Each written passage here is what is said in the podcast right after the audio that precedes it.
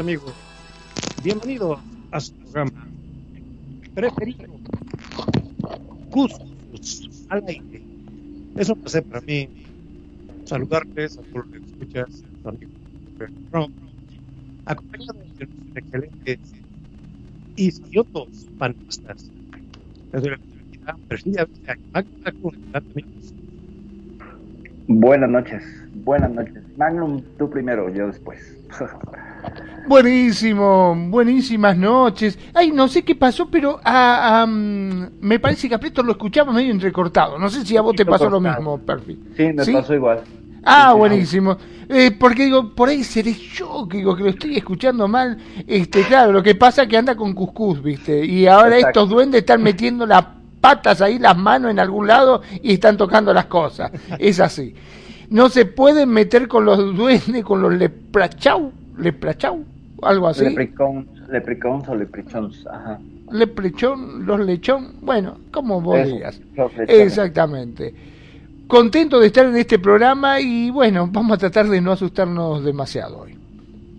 Venga, pues, pues buenas noches. Muchas gracias, Preto. Sí, se te escuchó un poquillo cortado, no sé, no sé a qué se deba. Pero sí, probablemente ahí está ya. Eran algunos duendes que estaban manipulando los cables de la consola. ¡Sas! Listo. Como ya se habrán dado cuenta, vamos a hablar de duendes esta noche, aquí en el Cuscus. Así es, y amigos, un afectuoso saludo de parte de aquí los panelistas, su servidor Preto, Perfi y Magnum.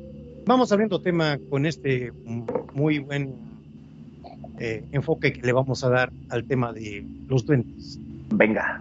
Amigos, pues vamos a, a abriendo lo que es de lo que tenemos conocimiento de qué, se, de qué- son los duendes, ¿sí?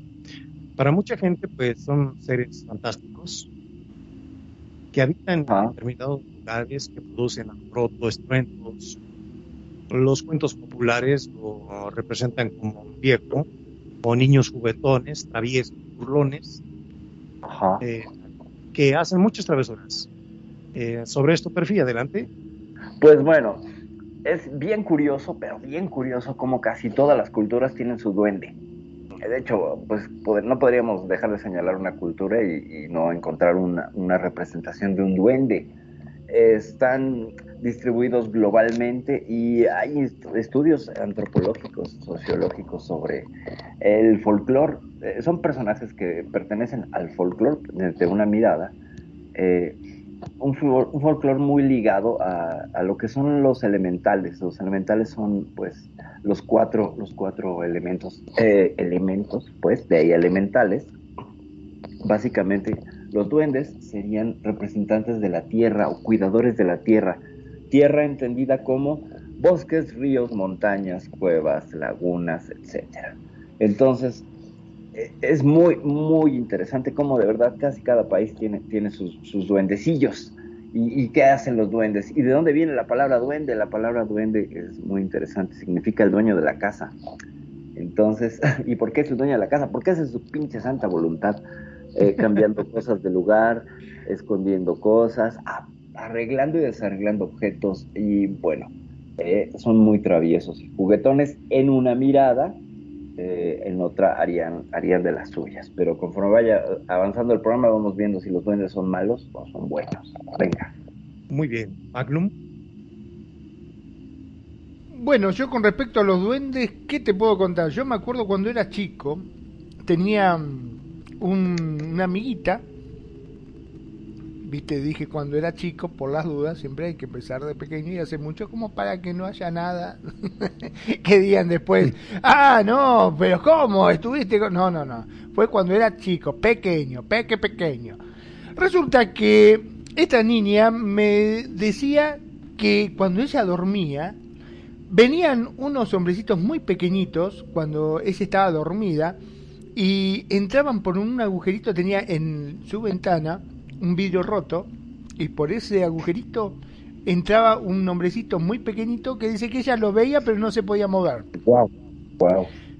Entraba, este, eh, pasaba, miraba lo que tenía el vasito con agua, lo que fuese, arriba de la mesita de luz, ahí andaba por la habitación, miraba todo y después volvía a subir a la ventana, salía y cuando el momento exacto que salía, ella recobraba el movimiento. Y ahí se levantaba, obviamente se lo decía a los padres y los padres jamás le creyeron, ¿no? Por supuesto, sí, claro. Siempre le decía, bueno, tuviste un sueño, era una pesadilla, no te tenés que asustar, pero ella le decía que no estaba asustada porque no le hacía nada, simplemente este, ella lo veía que entraba, miraba todo a su alrededor y se volvía a ir, así de la misma forma que entraba salía. Nunca molestaba, nunca le había hecho nada. Wow. Hay, infinidad de relatos en los cuales se dan a conocer de los encuentros con estos pequeños seres.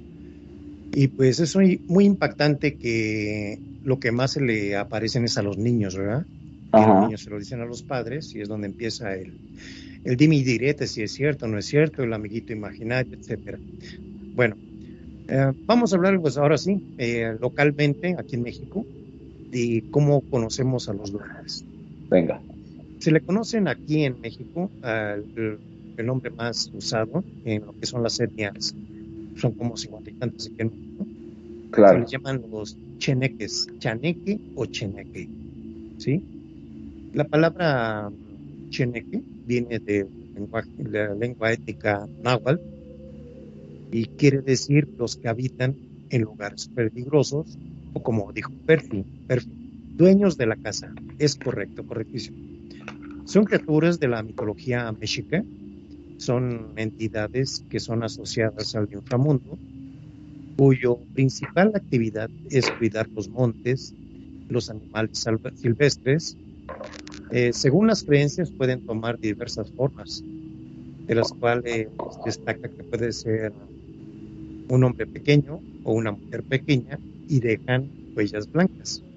Ahora, eh, también hablan, ¿verdad? Y se caracterizan por ser muy mentirosos. ¿Conocen algún duende, duenda en Second Life? Sí, yo, bueno, yo algunos, algunos he estado en comunidades de duendes Bueno. y duendas, ¿qué te digo? Bueno, ok. Estos seres habitan en los bosques, en las selvas, cuidan los manantiales, los árboles, los animales silvestres. Eh, son capaces de asustar a la gente y hacerles perder su tonaji. ¿Qué es el tonaji? Es el espíritu asociado con el día de nacimiento de uno y puede ser corregido únicamente con un ritual que es destinado a para el tonalki, Ujú. eh, ya que lo pierde uno y la, la persona afectada se dice que hasta puede llegar a morir. De ahí sale de que los cheneques son malos, ¿verdad? Ujú. En la actualidad en México los cheneques son espíritus traviesos con aspectos de niños que esconden cosas, se le aparecen a la gente, distrayéndolos para hacerles perder el camino o desaparecerlos. Una creencia popular para evitar que los cheneques atrapen o se, eviten que se lleven a las personas es usar la ropa al revés al andar solo por el monte. ¿Qué opinas, Perfi? Ok, no me sabía esa de usar la ropa al revés. Sí, yo Está conozco gente que lo hace, ¿eh? Al revés de la marca. No porque ande revisando, ojo, Claro, no, me lo comentan. pero, pues sí, o sea, te pones la ropa al revés y entonces ya no te, pierden o ya no te Eh, hacen sí, ya no, ya no te puedes perder. Sí, Interesante. Qué sí ya interesante. tiene muchos años. que yo- Claro, que- porque al estar al revés, imagino yo, no sabes si vas o venís. Exacto, exacto. Si, traes los zapatos en la cabeza, si andas caminando de manos o no. ¿No? Sí. También. Eh, yo lo que creo aquí, con, con, bueno, primero una precisión, también están los aluches, que serían Aluches, exacto. el, mayas. el mayas, ajá. Solo que con la versión de los mayas sí son entidades más bondadosas y de luz y no tienen esta forma neutral. Eh, hay que hay que entender a la figura de los duendes como algo. No son ni buenos ni malos, son como la electricidad, ¿no? O sea, según el uso que le des, tú con la electricidad puedes iluminar ciudades, mantener eh, un hospital funcionando o puedes electrocutar a una persona. O sea, depende del uso que les des. Entonces, a los duendes y la gente que tiene contacto y que los puede eh, invocar, hablar con ellos, etcétera, eh, les puede, les puede, pueden llegar a una especie de trato y eh, llegar a, obtener pues favores, conocimientos, eh, un montón de cosas. Eh, a diferencia de los familiares, el familiar sería una figura que puede tomar la foto, la forma de un gato, de un ave, etcétera, y esa te concedería poderes sobrenaturales. Los duendes no, los duendes suelen cobrar, suelen establecer un peaje y supongo que los chaneques también, ¿no? Eh, hay que hay que hacer, pues es el clásico ritual de dejar dulces. Generalmente les gustan los dulces en algunas partes de los bosques, por ejemplo, a los pies de un árbol que consideras muy frondoso, haces tu invocación y le dices, oh gran espíritu del bosque, eh, me permito y vengo con toda la humildad para tratar de contactarte porque requiero el siguiente favor. Explicas el favor y dices, y para la consecución de esta, de esta petición, yo te prometo traerte durante un mes dulces cada domingo, por ejemplo. Entonces, si cumples con eso, puede ser que el favor se te conceda. Pero si no cumples, ya tienes un enemigo molestoso. No es que te quieran matar, tampoco es una figura como los demonios que, que te poseen y que, que no tienen ética. Y, no, no, no. Pero sí empezarían a hacer una serie de bromas en tu casa, una serie de, de trastadas que te sacarían de quicio, ¿no? Sobre todo la figura de los chaneques. Ajá. Sí, sobre todo eso que estás diciendo es este muy conocido, que suelen ser muy traviesos. ¿Qué travesuras hacen?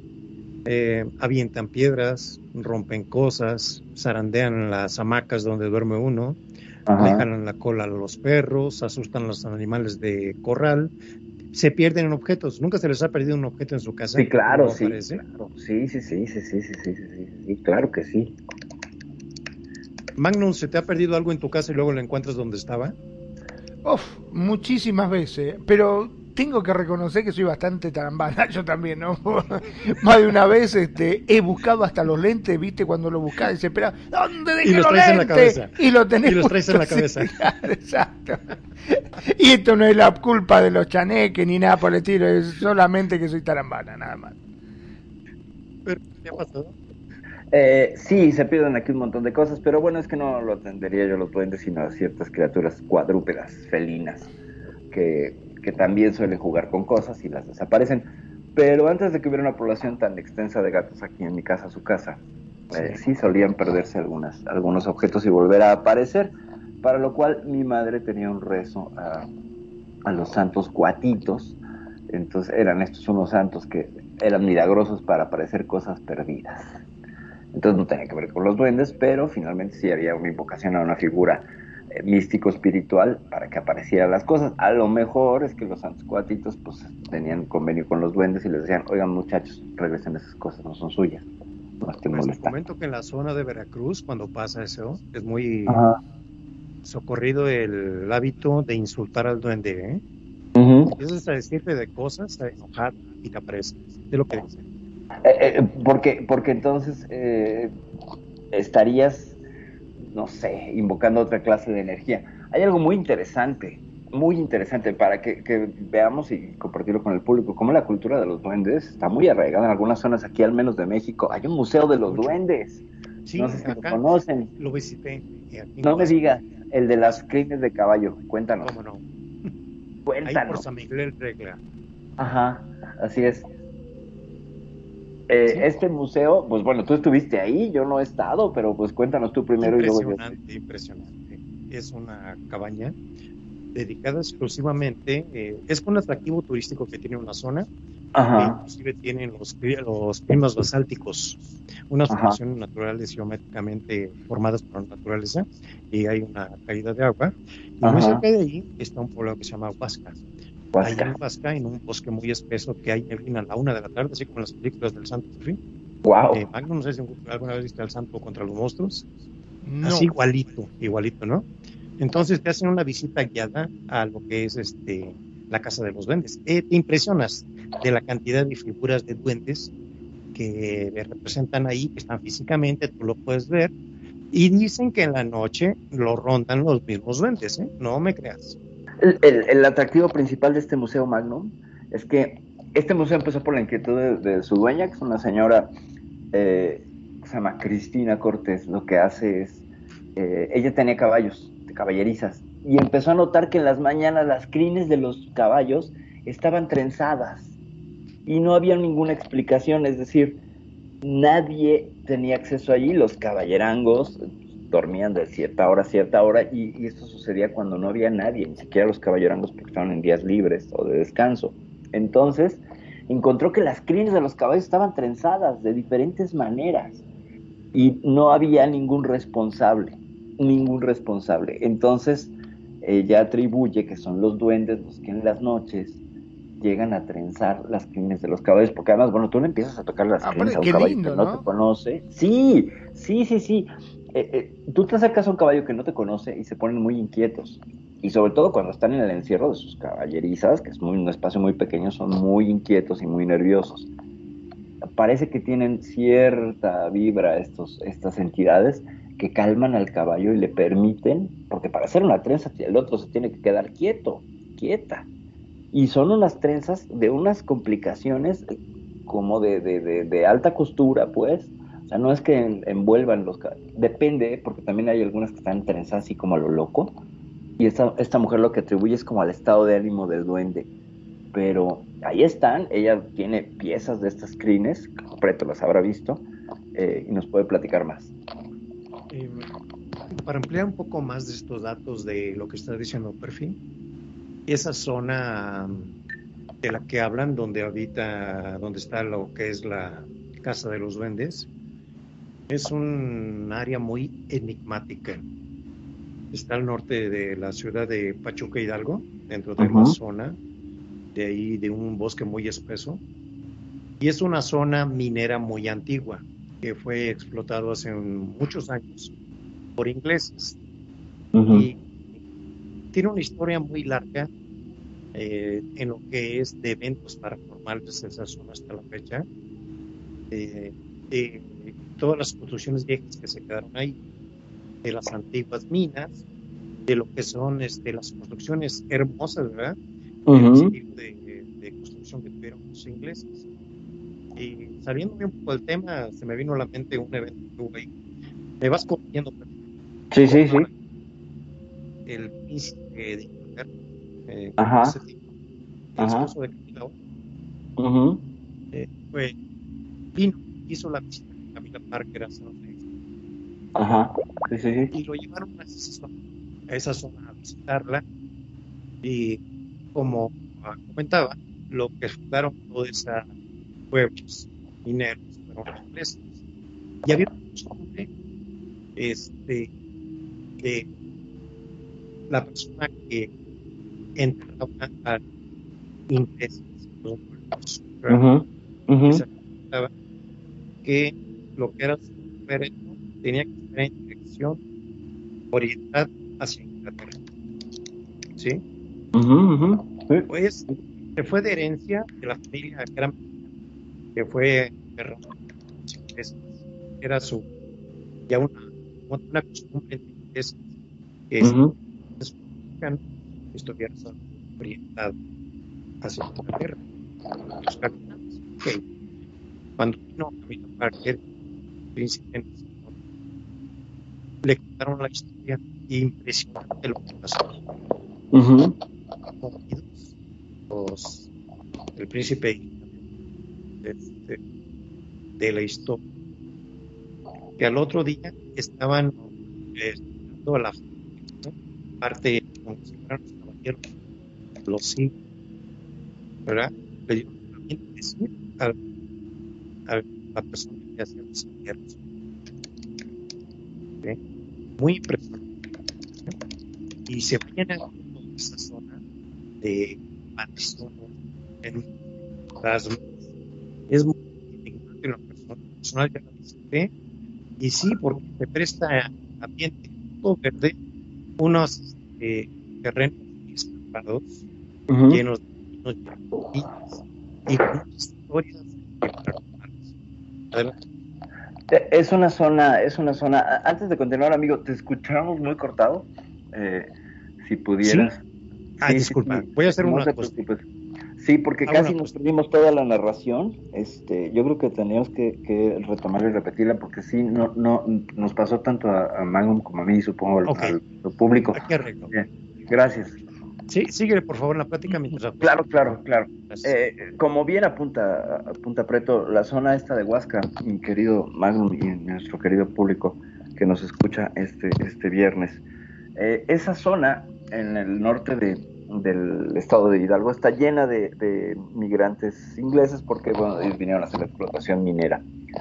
Y entonces eh, hay mucha, mucha herencia. De hecho, la dueña del Museo de los, de los Duendes tiene un apellido, pues no, no muy mexicano, se apellida Henry o Henry o una cosa así, eh, para mostrar un poquito lo que es el, el- la influencia que hay.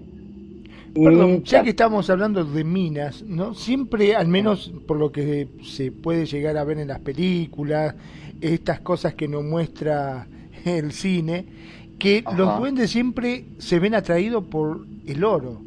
¿Hay algo de verdad con respecto a eso?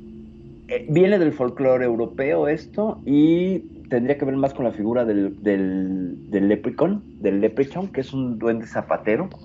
Eh, estaríamos ubicándonos en Irlanda, Escocia y, parte de, Inglaterra.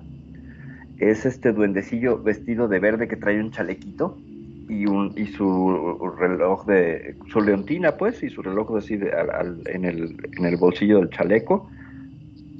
Su sombrero es el clásico duende que representa a los irlandeses peleadores, por ejemplo. Eh, ese es el leprechaun. Y el leprechaun está muy interesado en el, en el oro. De hecho, se considera en la tradición irlandesa que al final del arco iris, ves que hay una olla de oro. Eso dicen, de ahí viene esta, esta leyenda.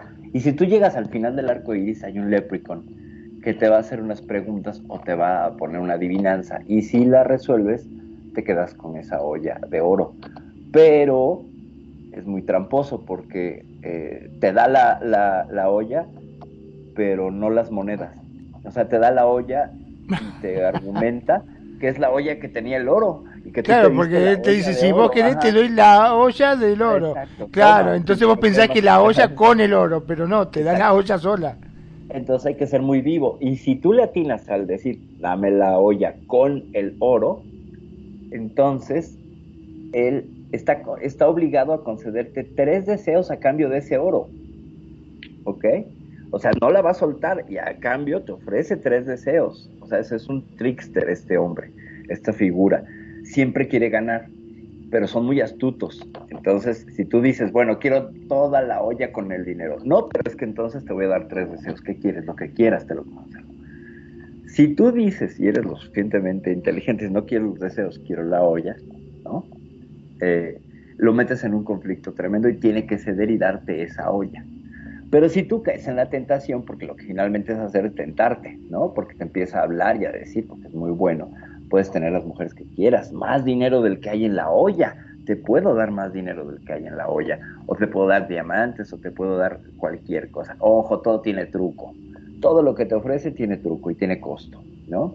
O sea, te dice de pronto, si tú quieres, dices, quiero más mujeres, entonces sí, te puede conceder que estés con 12 mujeres, pero pues mujeres que no sean las que te gustan, o 12 mujeres que no sean atractivas, así, de, ese, de, esa calaña. Entonces el leprechaun es una figura, es un trickster, pues un, engañador, un truquero, un, un, una entidad que te va a poner a prueba con tal de, de, salirse con la suya, que es ser el guardián de esta olla de oro, de, de monedas de oro que está al final del arco iris. Bueno, pero para llegar al final del arco iris es imposible porque según la física, el arco iris depende del punto de vista del observador. Es decir, que si tú te mueves, el arco iris se mueve. Por tanto, es imposible llegar al final del arco iris. Lamento romper esos sueños de infancia.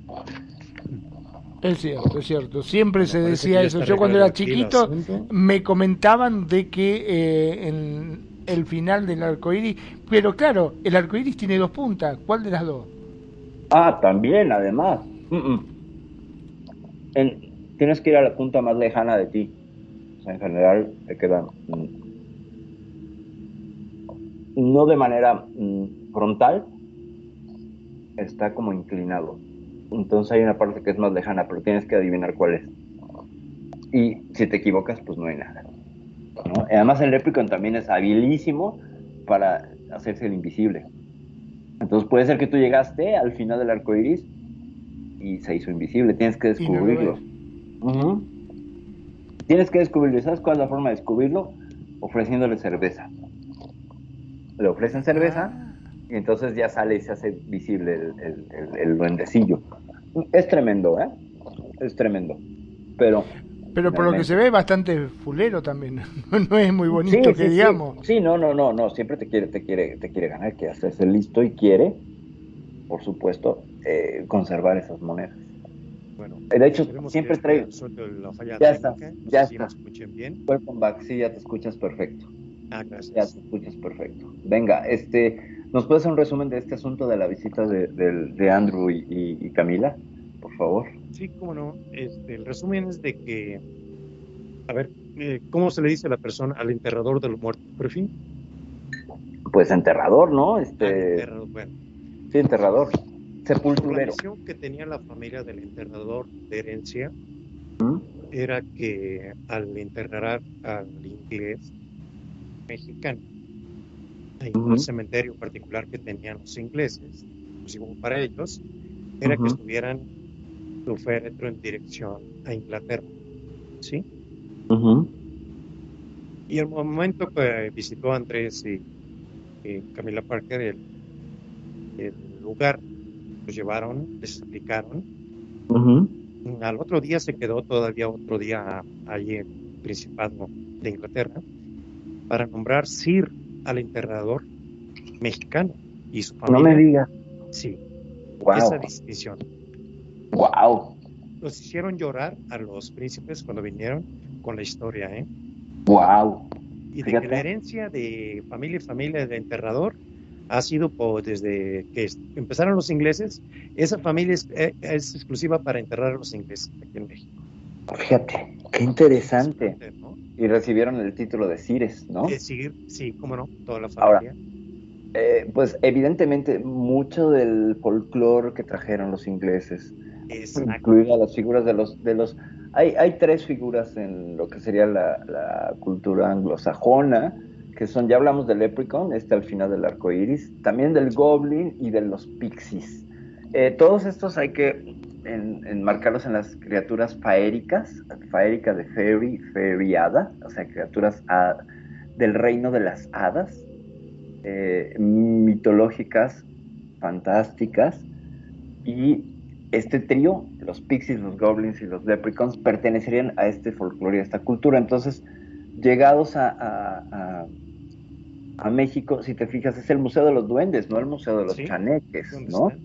Eh, Entonces, Perdón, encontré No. una definición un poquito Venga. amplia sí, sí. a lo que estás diciendo. Eh, la palabra de elementales, si me podrías hablar un poquito de elementales, por fin, please.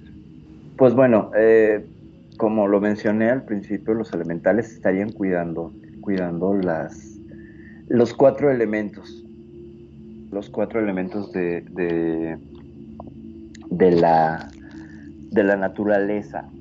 Habría entidades que están vinculadas a la protección y mantenimiento de cada una de estas eh, figuras de, de- de- representación del cosmos. Es decir, que se supone que muchas culturas entienden los cuatro elementos como la base de todo lo que hay, ¿no? Tierra, viento, fuego y agua. Entonces, por ejemplo, los griegos miraban a las náyades como las entidades que cuidaban los ríos, ¿no? Eh, cómo cada cultura tiene, tiene a, su, a su figura eh, relacionada con los elementales y cómo tiene una figura de, de protección y de cuidado. Por ejemplo, volviendo a la cultura sajona, al norte de Inglaterra, y con los celtas específicamente, que son los que aportarían toda esta um, bagaje cultural, está Erne, que es el cuidador de los bosques, que ese sería no solamente de ciertos espacios donde estarían los duendes, él sería el cuidador en general. Y Erne es una figura eh, que puede ser, se supone que los, los druidas lo invocaban para obtener eh, poderes y saberes y mancias y evidencias. Entonces, Erne era una figura que si no lo, no lo invocabas bien, te llevaba. Eh, no, tenía, no tenía empacho en, este, en sentirse incomodado por la, por la invocación. Sí te concedía lo que le pedías si le hacías de manera correcta, pero bueno, pues se cuenta que algunos druidas pues fueron al bosque siguiendo a Erne y ya nunca regresaron porque pues, por ahí que se los, se los almorzó. Eh, entonces habría que tener como esa, esa categorización y entender perfecto cómo viene desde allá toda esta estructura y cómo después de ahí pasaría y saltaría a Inglaterra, digo a Francia, donde serían los goblins también eh, figuras que estarían eh, habitando bosques, habitando eh, ríos, etcétera.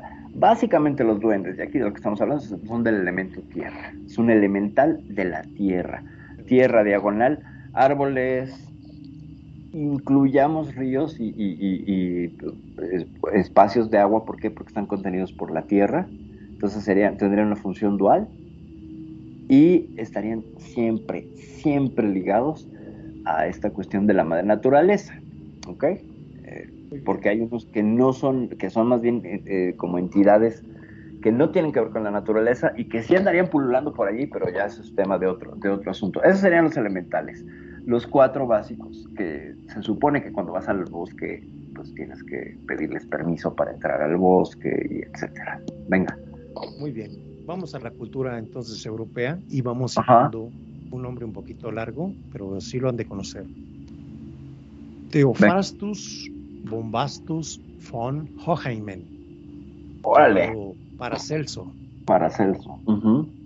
Fue uno de los médicos más famosos de Europa en el siglo XVI y escribió una obra inmensa que abarca tratados médicos, alquímicos, filosóficos, teológicos, incluyendo el libro de las ninfas, los silfos, los pigmeos, las salamandras y demás espíritus. Este fue publicado en 1991 y en base a este libro fue la inspiración para para los hermanos Grimm, para Henry, para la realización de sus obras. Hoy, después de cuatro siglos, este todavía sigue vigente. Y para dar a conocer que de esta corriente que existe, se derivó de esta persona que estamos perdiendo.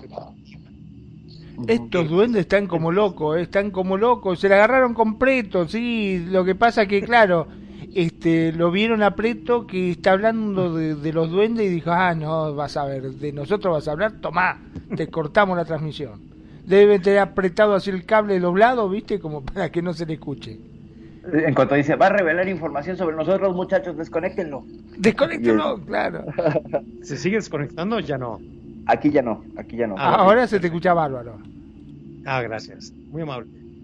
Bueno, vamos a hacer una escala evolutiva de lo que es un una información que es muy importante ver por ahí. Primero, la primera nombre, la primera nombre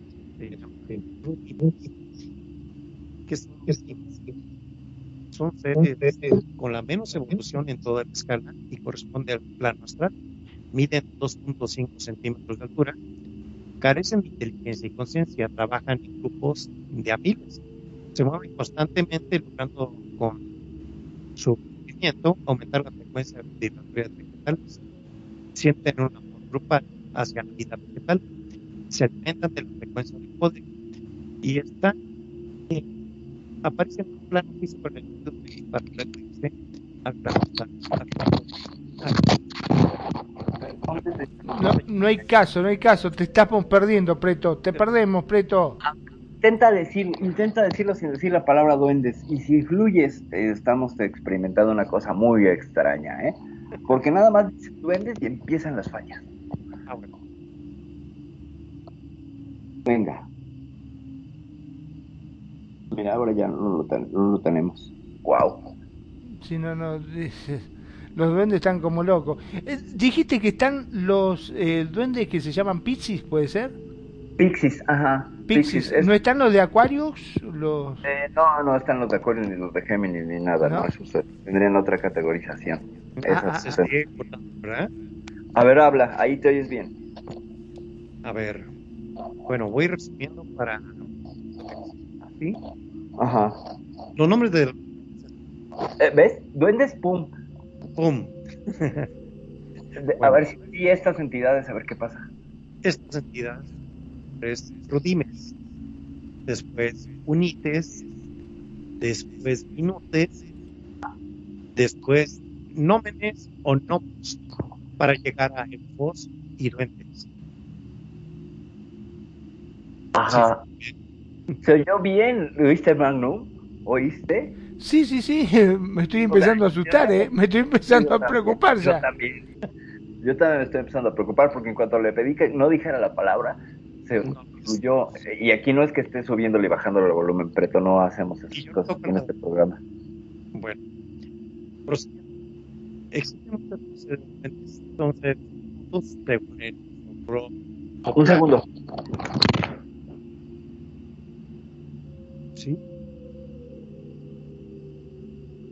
Le está pegando en la cabeza. Salió a chancletazos a un duende que andaba por acá, me parece. ah, ok, ok. Bueno, todo bien. Sí, no, no, indudablemente los duendes se están portando mal, están haciendo de la suya porque nos está complicando la transmisión. Nunca hemos tenido problemas técnicos, se lo usaron. No, ¿Sí? no, no había pasado, ¿eh? Está, está buenísimo. El próximo tema, los tipos de duendes, son seres di- diminutos, viven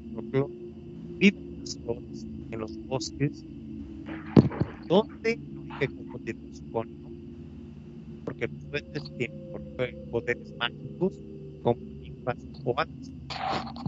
El color de piel puede variar, azules, verdes, rojos. Ajá. Lo más frecuente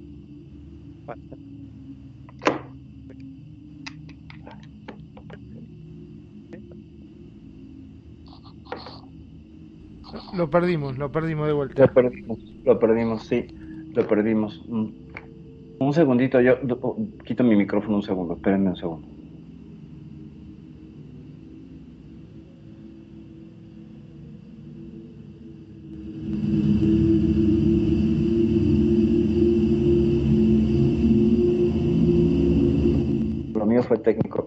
Pero a Preto se lo están comiendo los duendes.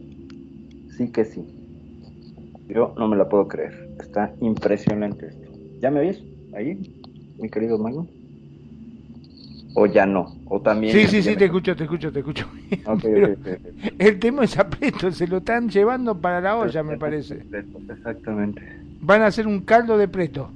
Exactamente, van a hacer un caldo de preto. Eh, está extrañísimo, de verdad, gente. No crean que, que aquí planeamos que cada vez que estamos en programa nos pase algo. Pero bueno, ya está siendo como programa paranormal. Bueno, es un programa paranormal, entonces es normal que pasen estas cosas. Pregunto yo, no lo sé. Magnum, ¿qué opinas? ¿Es normal que pasen estas cosas en un programa Y paranormal? la verdad que no, y sobre todo me llama mucho la atención que cada vez que Preto dice la palabra duende, se corta, se empieza a entrecortar, es un desastre.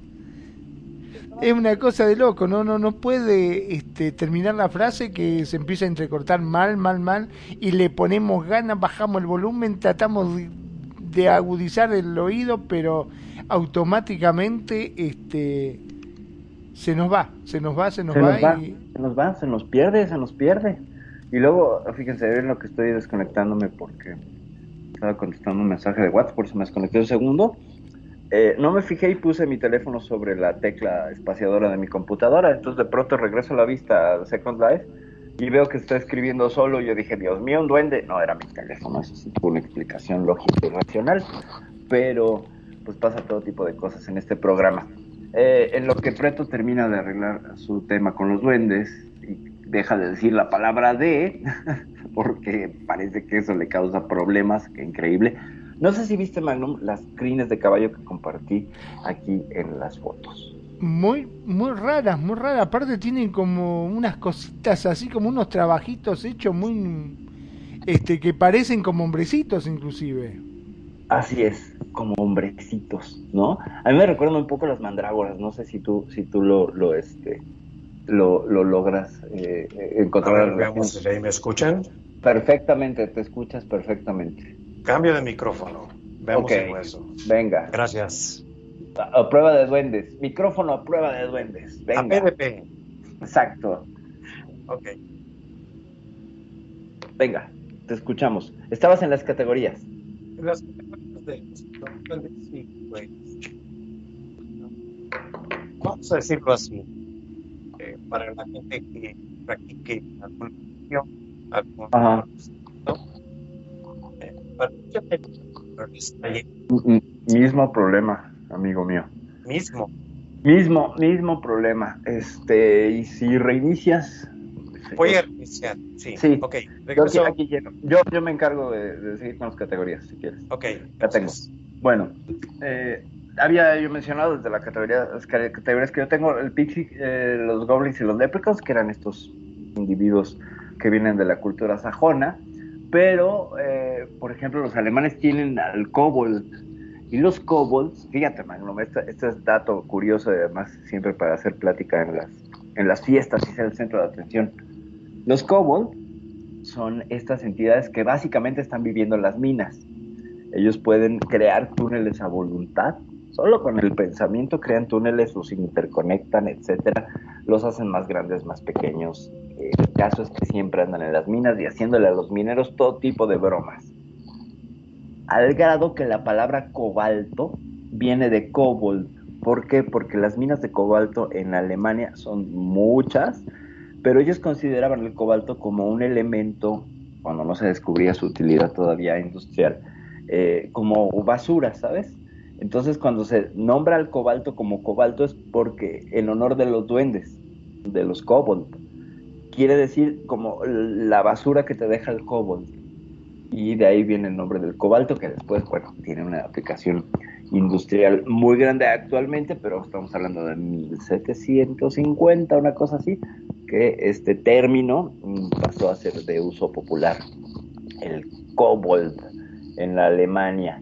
En Escandinavia pues están los Nises, que son los duendes que andarían en las nieves, ¿no? ellos estarían relacionados a montañas, más que nada montañas.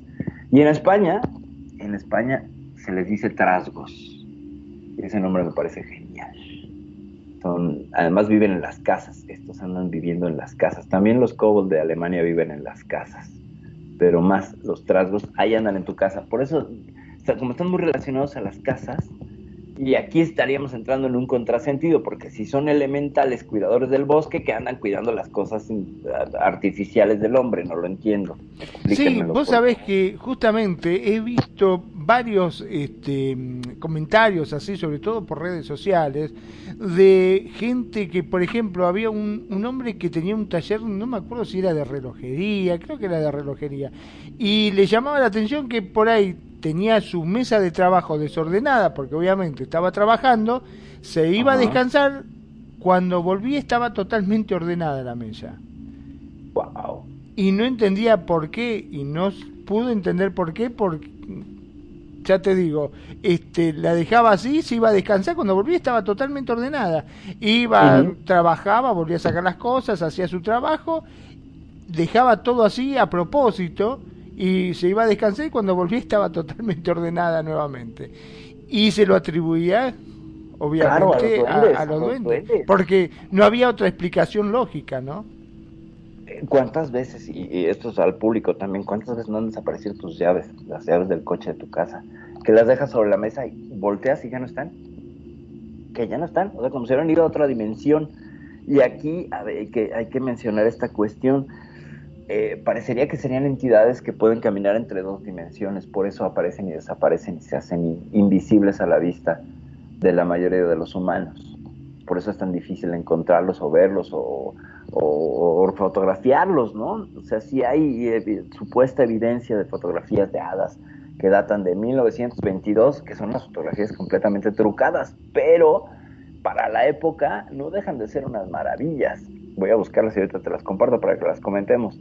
Lo que tienen estas, estas fotografías de hadas es que para 1922 haber recortado la figura de una mujer vestida de hada y reducirla para ponerla en la misma imagen requirió de una edición que ahora lo haces, cualquiera lo hace en Photoshop, pero en ese entonces tenías que hacerlo a través de la manipulación de los negativos, lo cual es un verdadero arte, un verdadero arte.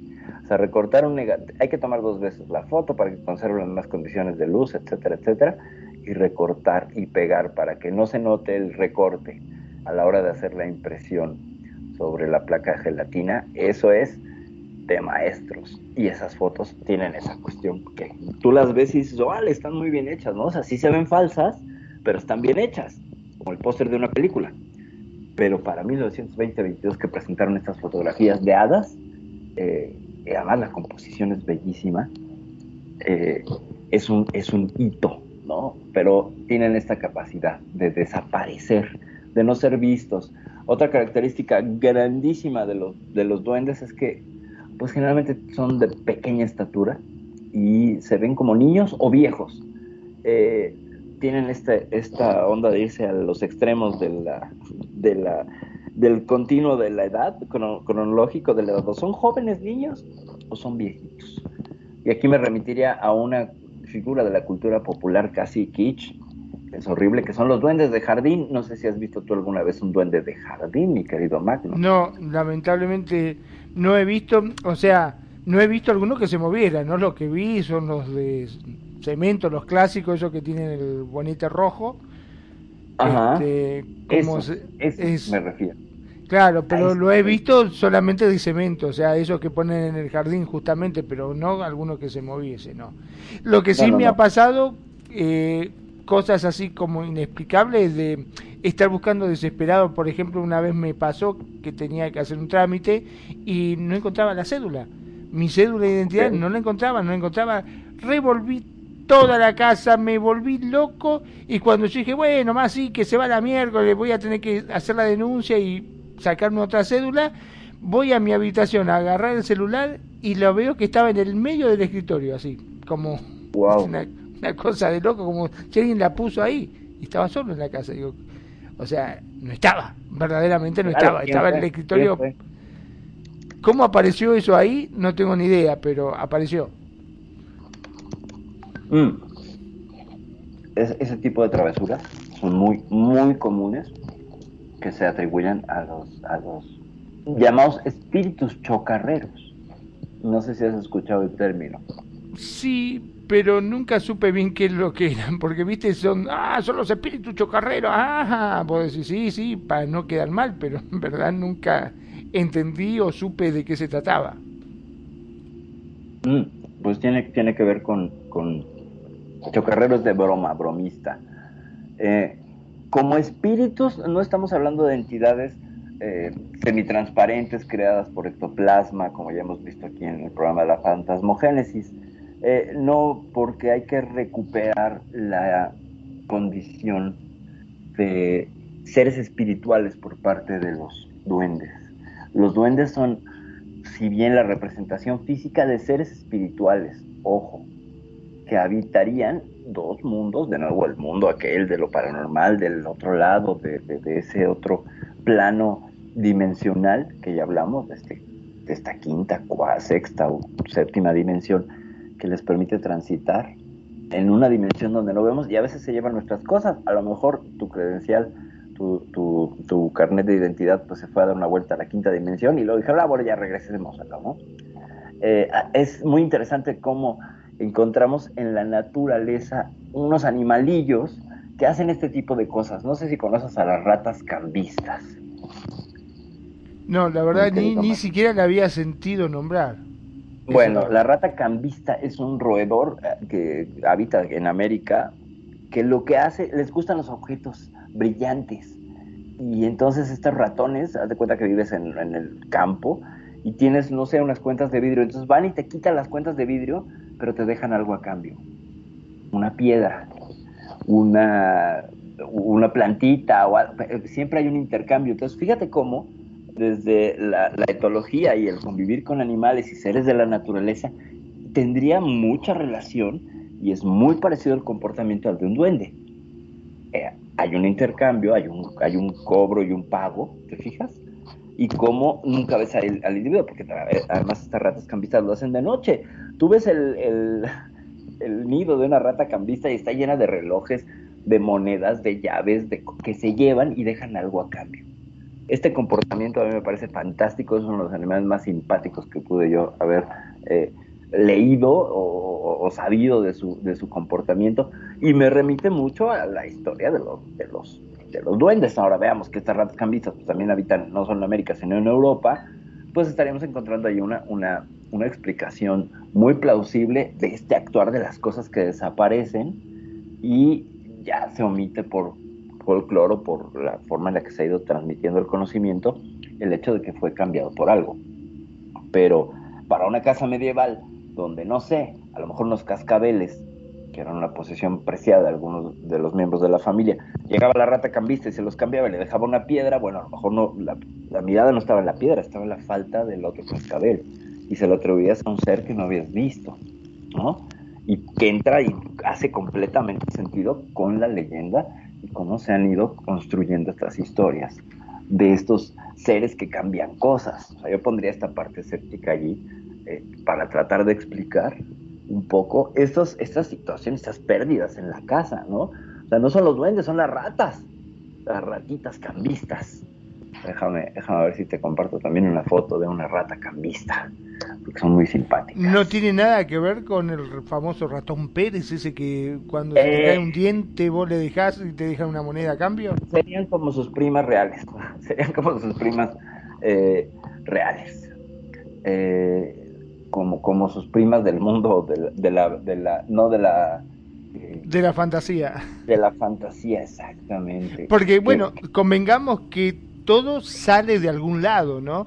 Y capaz Ajá. que aprovecharon y tomaron de la vida real estas famosas, de estas famosísimas ratas gambistas, Ajá. por el, dijeron, "Sí, no tiene mucha gracia, le ponemos ratón Pérez y claro, tiene ahora, mayor atractivo, sobre todo para los chicos. además fíjate, la rata cambista es una forma de llamar a la rata de campo. Y dime si no hay ratas de campo en América y en Europa, es muy común. Es mucho, muy común la rata cambista. Entonces, eh, por ahí estaría, estaría explicándose un poquito toda la, la, la forma de, de, de- de desaparecer cosas y de llevárselas a sus a sus a sus nidos. Ahí por otro lado es la rata cambalachera, ¿no? Este, en otros países le conocen así a la rata, a la rata que, que cambia cosas. Eh, es una forma, ¿no? Eh, Tanto etológica como como como antropológica también, porque es la relación que tenemos con, con el entorno. Ahora, fíjate cómo eh, cada cultura, aparte de tener su, denominación, tiene esta coincidencia en que son pequeñitos, en que son bajitos, en que son niños, en que son, ¿sabes? que son como seres menudos, pequeños, que se pueden meter como lo que contabas, ¿no? El hombrecito, este chiquito que se metía y inmovilizaba a esta niña, eh, se requiere de un tamaño menor para poder estarse es- metiendo por escondrijos y bla, bla, bla, ¿no? Para poder escabullirse. Entonces es súper, súper interesante. Y estaría bueno indagar de dónde podría provenir la idea de que son estos seres menudos, ¿no? Los que cuidan y los que, los que en tantas culturas coinciden, ¿no? Porque los encuentras tanto en Finlandia como en, pues, que te gusta. Los puedes encontrar en Cuba. En Cuba dicen huijes, o los quijes, o chichiricús. y es igual, es un duende de la cultura caribeña. eh, y los describen, por ejemplo, como indios muy pequeños, con cabellos muy largos, muy morenos, de ojos enormes y de cabellos enmarañados. ¿Te recuerda a los crines de los caballos? Bueno, son pícaros y juguetones. Se parecen a los chaneques mexicanos. Ah, Me parece Ahí. que lo tenemos nuevamente a Preto. venga, venga, venga. Bienvenido de nuevo. amigos. Welcome back. Esperamos que ya no haya falla técnica, ni que Ya fue a barrer. boicoteando este programa. ya fue, fue, fue- fue a hacer una invocación y les echó unos dulces allá afuera y ya, para que Ok. venga. Y cuidado porque ya viene Halloween, ¿eh? Así es, y Día de Muertos. Y ya- Ok. Sí, escuchando atentamente lo que... Completamente, sí, Perdón. completamente. Vos sabés que a mí me da la sensación de que, ¿sabés por qué se entrecorta? Porque me parece que está transmitiendo video. Preto. También, ¿No? sí, estás transmitiendo. Sí, estás en video, te estamos viendo, Preto. Veo la, veo- Ok. yo veo tu, este, tu pantalla de fondo de tu computadora. Sí, Entonces- y se ve, cada tanto aparece como una persona hablando, así que me parece que sos vos, Preto. En vez de Entonces- hacer una llamada de, de audio, Audio, está haciendo una llamada de video. de. Claro, ent- entonces Ahí. por Con eso, es- se corta. Venga, por eso se cortaba, ahora sí. venga, no eran duendes, eran, eran scripts. Venga. Listo. A ver, veamos. Y pues, bueno, retomando lo que decías, de que mm, mm, como de- creen todas las culturas, toda la, la- la cosmogonía antigua, de que todo está lleno de dioses. ¿sí? Sí, claro. Sí, claro. Decían los antiguos griegos que para la naturaleza, que para la Piscis, la naturaleza, la piscina, ¿sí? ¿Sí? Eh, eh, no se corta, no ¿verdad? No, no, no. Ok. Ok. Decían ellos que todo estaba animado en los rincones por espíritus y por deidades, Sí. eh, que tiene una comprensión esto, mm, vamos a decirlo, holística, global, de un organismo vivo que era la Tierra, que a la Gran Madre. Una teoría, una teoría que recientemente ya han resultado algunos ecologistas, la hipótesis de la Gaia, ¿sí? en la que el hombre está plenamente integrado con el resto de la vida natural. El lugar de abierto enfrentamiento que se da actualmente con nuestra cultura es de que amenaza con acabar solo con la naturaleza, sino con el propio hombre. Es claro, si la no acaba con- nosotros, claro. Pues bien, para los griegos el hombre es parte del mundo natural, tiene un trato familiar con aquellas fuerzas que animan, que representan los elementos, la tierra, el agua, las plantas. Eh, prácticamente existe un mito para cada planta, río, fuente, bosque, o un rincón de tierra, ¿no? Eh, en el mundo mágico, sí, vamos a decir la Arcadia, los mortales visitaban sin mayor dificultad a los faunos, los silvanos, los silenos, los espíritus animales guardianes de los bosques, que la tradición ha consagrado con cuernos, cuartos traseros de cabra, y su patrón era Pan, se acuerdan de Pan. A quien duda, siempre lo hemos visto todos representados tocando su flauta, la siringa, eh, con la música de fondo de Debussy, ¿sí? Y es de nosotros vamos involucrando con mundo mágico, con el mundo real, a cómo vamos entendiendo este mundo de los elfos, de los duendes. Adelante, perfecto. Ah, voy, voy, voy, voy, voy, voy, voy, perdón. perdón. Ya estoy. Sí. Perdón. Este. Perdón. No sé si te volvió a pasar, mi queridísimo Magnum, pero escuché otra vez entrecortado. Sí, sí, sí, lamentablemente se entrecorta, eh, se ve que debe tener un problema ya de conexión de internet porque es como que empieza, empieza bien, pero empieza- a ratito, em- Ah, a lo largo que mientras va desarrollando el tema, se empieza a entrecortar, entrecortar y cada vez se escucha menos. Arco, hace uno como arco de, de bien y empieza a decaer. No sé a qué se deba. Eh, ¿Estás nada más en Skype? Sí, únicamente, y de desconectar también el antivirus. ¿No tienes el Skype en el teléfono? No, ¿No? Eh, yo, te- lo, que lo descargases y que desde ahí intentaras transmitir es, creo yo, más estable.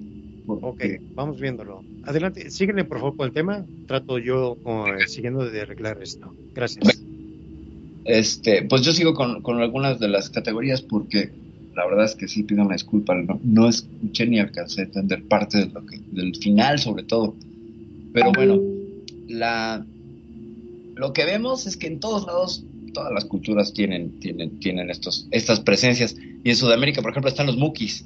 Los muquis, los achacuchos o los chinchilicos. No sé si has escuchado el término, mi querido Magnum.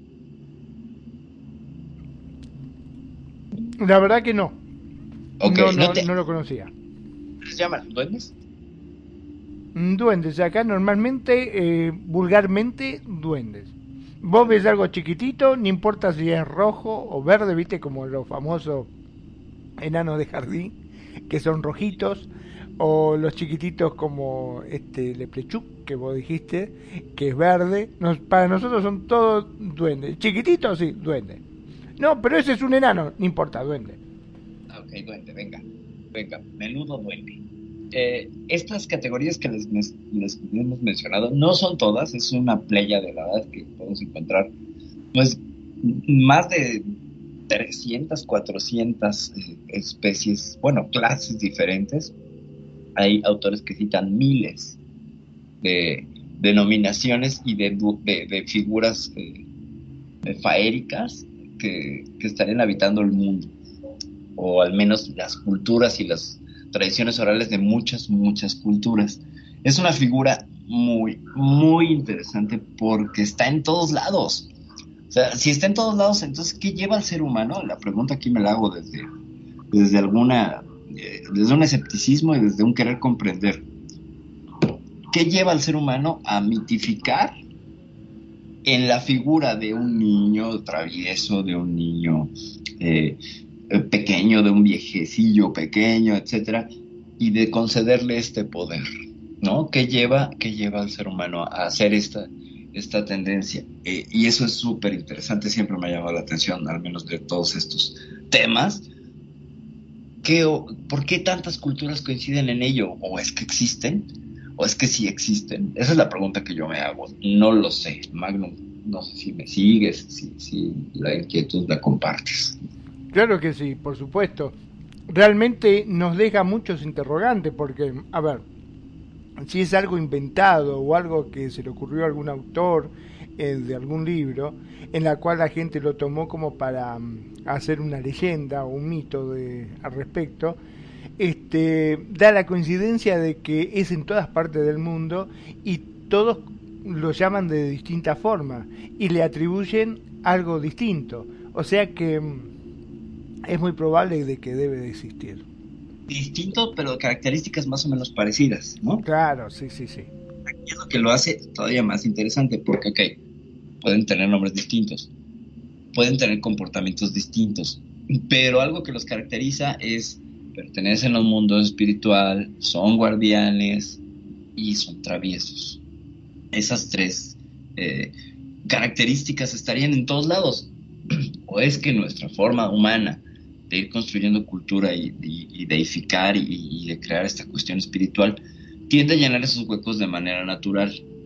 Es decir, eh, fíjate cómo en la cuestión de la deificación, ¿cómo empe- ¿cuáles fueron los primeros dioses para los seres humanos? Pues el sol, la luna, los truenos, ¿no? O sea, esos son dos dioses primigenios, porque era lo que veía en su entorno. Después, conforme fue volviéndose más cultural el ser humano, fue siendo compleja las representaciones de los dioses, ¿no? Y, por eso ah, también tendría que ver con las representaciones, por ejemplo, del, ya lo he mencionado aquí en este programa, primero fueron barcos fantasmas, luego fueron trenes fantasmas, luego en los 20 del siglo pasado elevadores fantasmas, y al grado que ya llegaron a haber computadoras fantasmas, ¿no? Cómo está ligado al avance tecnológico. Y la visión de los duendes, mm, pues no es tecnológica, es muy natural, muy orgánica, muy campirana, muy vernácula. Cómo, cómo se queda en esta, en esta cuestión como muy del campo, muy campirana, pues. Eh, Y, lo, y otra de las cosas que me llama la atención este, es que vos fijate que ya en distintos medios, sobre todo en las redes sociales, se empezaron a ver algunos videos de duendes. Porque, viste, primero siempre queda en... eh, ante la duda cuando vos no lo ves. Cuando viste te dice sí, porque hay esto, hay el otro, pero no lo llegás a ver con tus propios ojos, siempre uno desconfía. Pero empezaron a aparecer ya videos de duendes. Sí, hay, hay un, par de videos muy famosos. Sobre todo uno de una cascada de una chica, eh, no sé si en Finlandia o Noruega, eh, donde se ve una entidad a los pies de una cascada y sí, al menos ves ahí una cuestión muy rara. Hay muchos videos de cámaras de seguridad donde captan pequeñas figuras. Exacto, eso te iba a decir. Sí, hay videos de cámaras de seguridad en la cual se ven algo chiquitito que pasa corriendo por ahí, que uno le queda esa duda, ¿viste? Hay un video de Argentina precisamente, de un duende, de unos chicos que están jodiendo en- como en- al- junto a un camino, y hay árboles, bosque, y están ellos pues, pues, divirtiéndose, platicando, no sé, y de pronto le dice uno al otro, oye, che, mira, mira allá atrás, y se ve una figura como chaparrita, y se acercan los niños con, con estos jóvenes, se acercan con la cámara, estamos hablando de una cámara de 1995, una cosa así, no una cámara, una papa, pero lo que se aprecia ahí es alguien anciano y pequeño y está bailando, ¿sabes? Es un duende que está bailando que trae como una estructura encima, como, como si estuviera cargando una estructura de madera pequeña, eh, cubierta con, con alguna clase de tela o de trapo. No sé si has visto ese video de- del duende en Argentina. Ay, la verdad que no, pero me encantaría verlo, me dejaste con la duda ahora. No, bueno, es una maravilla. Creo que de los videos de duendes es el que más recuerdo, eh, junto con este último de la niña, esta, porque pues ya hay mucha más calidad, ya fue compartido en Twitter en Instagram y bla, bla, bla, y hay mucho HD, ¿no? Pero ese otro video que se ve súper rústico y donde pues, las posibilidades de hacer trampa eran menores por la misma mala calidad, eso le ayuda muchísimo. Eh, o a menos que fuera un amigo disfrazado, claro, ¿no? pero eh, es muy, muy interesante cómo, cómo, cómo está este, este duende. Claro, lo que pasa es que ahora, como bien dijiste al comienzo, eh, ha evolucionado todo tanto, se ha tecnificado tanto, que hoy cualquier persona con un celular, y hay tantos filtros, tantas cosas que por ahí capta un duende de verdad y vos ya no te lo crees porque decís, "Mm, este seguro que empleó algún filtro, lo habrá achicado digitalmente, lo habrá este, editado, siempre te va a quedar esa duda. Sí, sí, sí, sí. De hecho, todos... eh, es, es que ya- yo ya lo dije en este programa y es una de las de las tesis, de las dos tesis que, que me parece interesante explorar. Por ahí te paso el video si quieres irlo escuchando en lo que yo desarrollo esta idea. Eh, sostengo dos tesis co- conforme a las representaciones paranormales que vemos en la red. Uno, hay muchas, muchas aplicaciones donde tú puedes crear tus propios fantasmas. Es decir, te bajas la aplicación, le tomas un video paneado a tu sala, eliges el fantasma de esta, subes ese video a tu aplicación, eliges el fantasma que quieras, que ya viene recortado y en canal alfa, es decir, transparente como una, calcomanía, y lo colocas sobre el video y vienen diferentes calidades y puedes jugar con la luz de manera que eh, interactúe con las luces del video. Lo que se recomendaría por parte de los fakers sería eh, que se asome detrás de una ventana o de una, de una puerta o de una pared y apenas sea perceptible y salga, bueno, no menos de medio segundo. La tendencia en los videos paranormales ahora es de para y descubre. Es decir, dale pausa y busca aquello que no se ve a simple vista. Es decir, los seres paranormales estarían viviendo ahora en una dimensión que está muy ligada a la pausa y al play, que tiene que ver con YouTube, que tiene que ver con la tecnología. Como ahora podemos pausarlo, entonces ahora podemos encontrar un montón de, de criaturas que no veíamos antes, que en la mera fotografía tradicional de fantasmas, pues solo era un instante, no había el antes y el después de esta foto, solo era ese momento. Y ahora hay una línea temporal que sigue y son narrativamente interesantes porque todos, hay un montón de videos donde a alguien le tocan la puerta y a alguien le mueven las cosas y a alguien y todo puede ser replicado a través de hilos de un cómplice que se esconde, de alguien que toca, de motores. Por eso te digo, la- hasta los fantasmas, ya es jodido ser fantasma, ahora tenés que demostrar que sos fantasma. O sea, no es para cualquiera ser fantasma ahora. ¿Cuáles son los videos que rescataríamos de aquí con los videos de las cámaras de seguridad donde no hay un usuario eh, que podría estar haciendo este tipo de cosas? O sí, quién sabe, no lo sabemos. A lo mejor ya hay eh, aplicaciones donde para crear o manipular videos de cámaras de seguridad que estarían creando imágenes animadas que entrarían en toda esta textura de video para que fueran coherentes con el video de, recepción, el video de origen, y lo mezclaras y después ya hicieras tu video paranormal. Eh, a mí me llama siempre la atención porque gran cantidad de videos es, ¿lo viste? Dale pausa, ahora míralo, y ahí está, y entonces le hacen un zoom y otro zoom y otro zoom, y la criatura paranormal no es más que un chipote negro ahí que se aparece atrás de una pared, y, y, y, entonces ya toda la gente lo que hace es esta especulación responsable o irresponsable de vertir sus teorías, ¿no? Es muy curioso como hay un montón de exploradores urbanos, con todo el respeto para los exploradores urbanos, que la verdad es que se la rifan, y mis respetos, yo no me metería en ninguno de esos lugares, pasen o no pasen cosas, le tengo más miedo a los vivos que a los muertos, pero hay un montón de exploraciones urbanas donde dices, bueno, esto lo puedo lograr con un tercer eh, amigo que esté escondido, un segundo amigo que esté escondido y no me avise y que me diga que me va a espantar, entonces el susto se ve real, y, pero yo sé que es mi amigo, ¿no? En ese sentido... Buenísimo con esa apreciación, Perfi. Venga. Qué bueno, bienvenido, señor. Bienvenido. Parece que ya quedó. Qué bueno.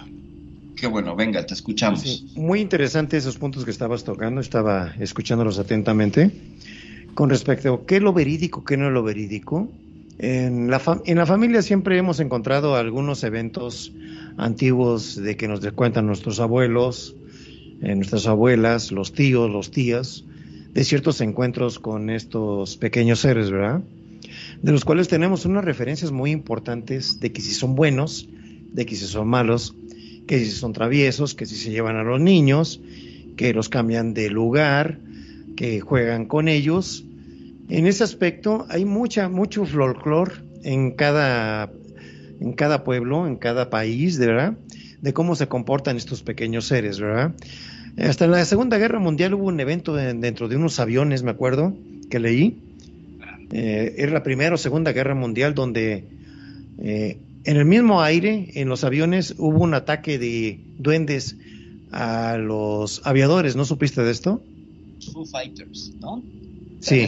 Los Foo Fighters, sí, sí, sí. Yo creo que este, este asunto de los Foo Fighters eh, estaría más ligado con el asunto de ufológico porque tiene que ver con el desarrollo tecnológico del ser humano durante un estadio de guerra y como estas luces fantasmas de hecho, eh, fíjate, es algo bien curioso. También hubo un evento que se, llamó los, los, cohetes fantasmas, que en Noruega, pasada la guerra, detectaron como unos, una activación de, de, cohetes y en el radar aparecieron, pero nunca los vieron físicamente. Mandaron aviones y todo y nunca los vieron. Entonces, en este sentido, los Foo Fighters sí los veían, acompañaban a las escuadrillas, sobre todo a las escuadrillas inglesas, cuando estaban cruzando el Canal de la Mancha. Eh, y eran como, como compañeros del ataque, no lo sé, si puedes, nos puedes ampliar, estaría genial. Sí, en este aspecto, este, en información que me acuerdo que leí, eh, no tiene mucho, bueno, sí ya tiene algo, algo de tiempo, fue de que dentro de la cabina había unos pequeños seres que atacaban a los pilotos. Ah. ¿Sí? Entonces provocaban de que algunos este, cayeran, eh, descontrolaban sus aviones y no sabían si era el enemigo que había mandado los duendes eh, o qué era, ¿verdad? Eh, o algún... Es, estos son los que sí llamaban los gremlins, ¿sí? Ok, sí, sí, sí. Sí, la historia popular describe a los gremlins eh, capaces de sabotear las maquinarias y dio origen eh, de que los pilotos de la in, ingleses de la Royal Air Force, sí, en la Segunda Guerra Mundial precisamente, eh, narra, narran un cuento que intentaba atribuir, atribuir los accidentes que eran muy frecuentes que sucedían los vuelos en acción con estos seres, ¿sí? Y su nombre también este, eh, más conocido aludían a que eran gremlins, ¿verdad? Y hay unos que datan desde 1920, es la Primera Guerra Mundial, ¿sí? Que, pero siempre han estado eh, incluidos en las dos guerras, qué curioso, ¿no? Sí, sí, sí, sí, sí, cómo no. Hay, un capítulo de The Twilight Zone, no sé si te acuerdas, con John Lithgow, que va viajando en un avión y que se le aparece un duende y el duende, cree que el tipo que está borracho, y el duende se la asoma por la ventanilla del avión y luego empieza a sabotear los motores. Sí.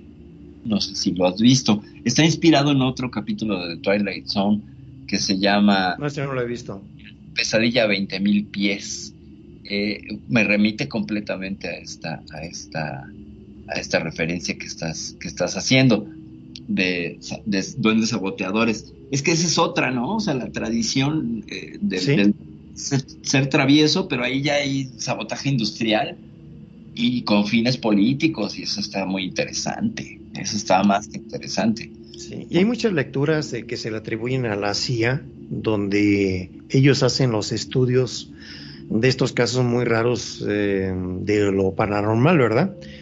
Donde sí llega uno a darle el mentado cuscús, ¿verdad? Porque eh, se supone que hacen estos estudios para aprovecharlos, aprovechar unos, unos poderes, vamos a decir, este, telequinéticos o de espanto, no sé, ¿verdad? eh, que puedan sustituir las imágenes 3D que ellos fabrican. Es un ejemplo, ¿verdad? todo el experimento, pues todos los proyectos, este, el proyecto Montauk y el proyecto El Montauk, sí. el MK Ultra también son los proyectos que involucran esta suerte de mm, investigación, reclutamiento de, de personas con capacidades eh, psíquicas, ¿no? Y si Sí. vemos ya en este programa, pues el caso de la PACA, el primer programa que hablamos de esta vidente, o los casos de, de este de Peter Hurkos, no sé si lo conoces, me, No, no parece lo conozco.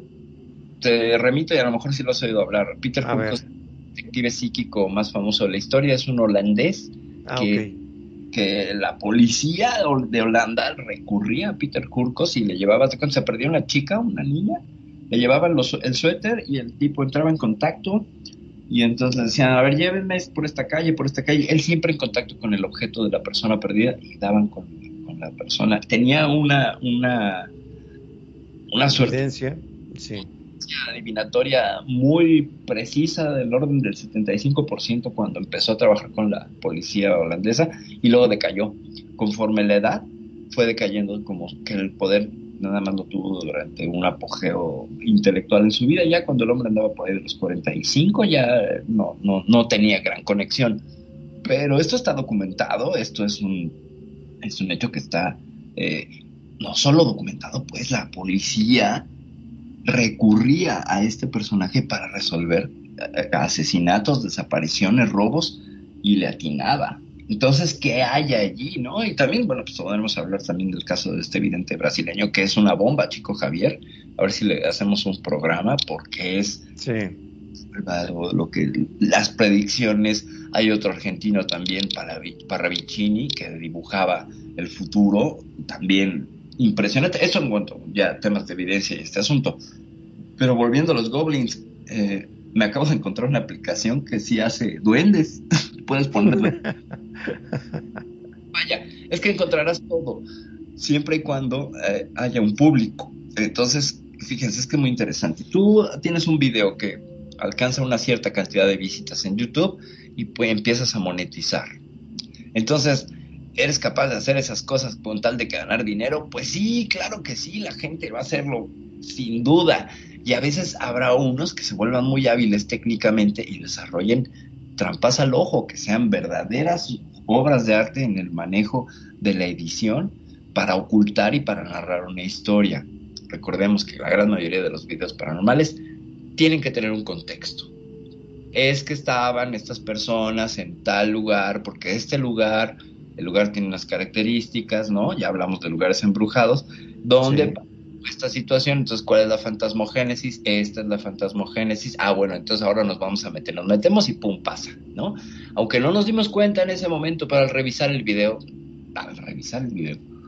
Ok, eh, comparto aquí algo y a ver si lo puedo yo recuperar. Aquí tengo unos videos eh, VHS de un amigo mío que en Puebla se fue a meter a la, a la Constancia, que era una fábrica abandonada. Y esto está en VHS, esto yo lo vi en los noventas, cuando estaba empezando a salir este, este tipo, el, el trejo con cañitas.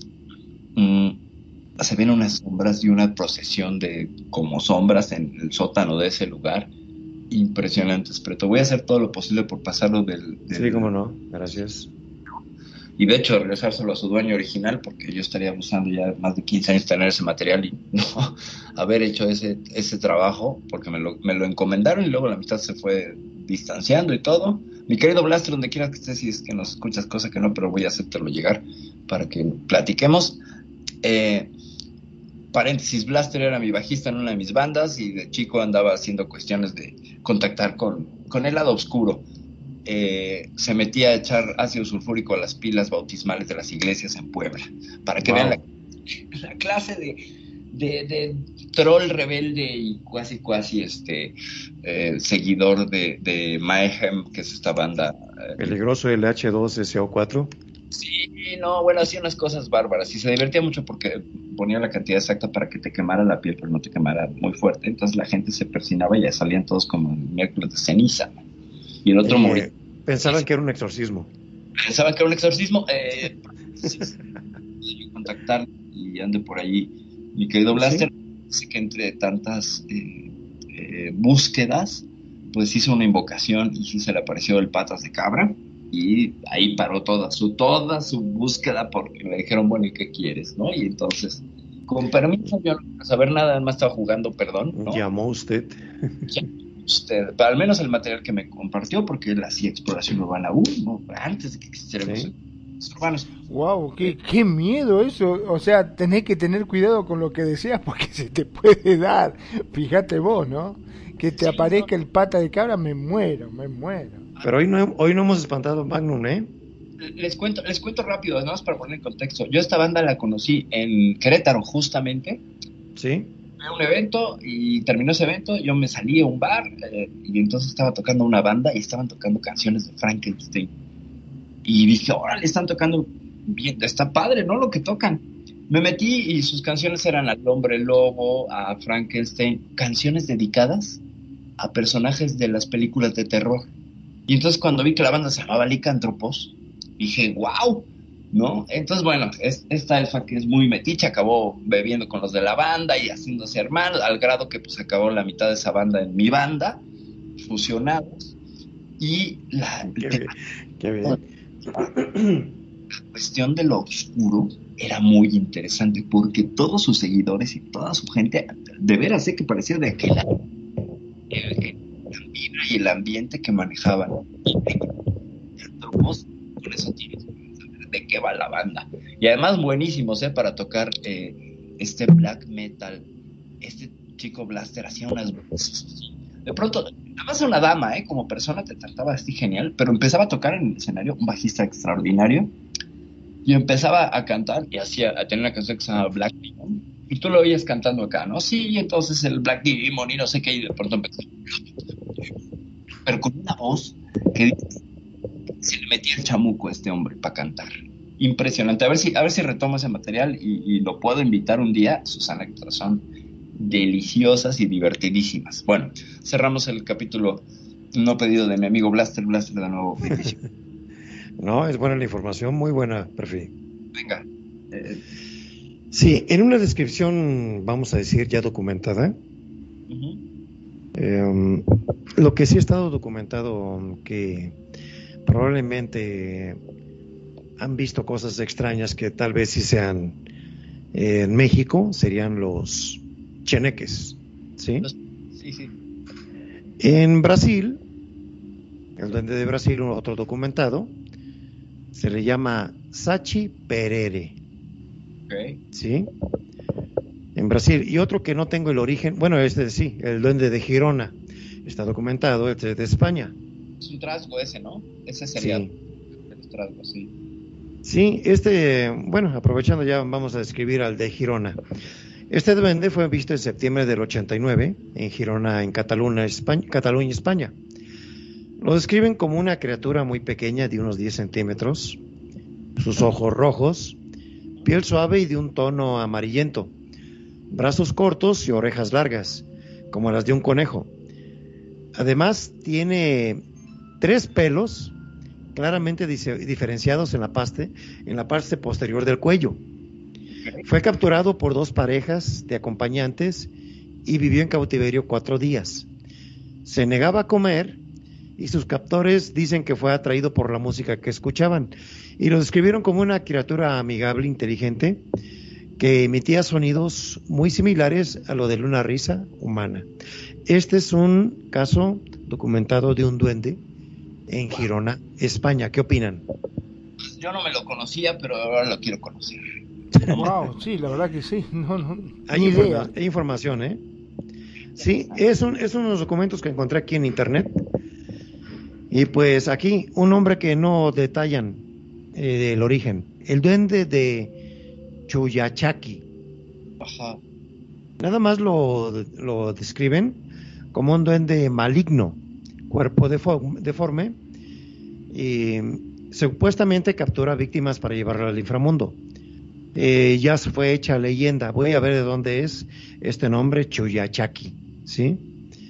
Dicen que es muy veloz y eh, para, eh, para desaparecerse, y que es un hombre al cual la naturaleza castigó por servi- servir al maligno.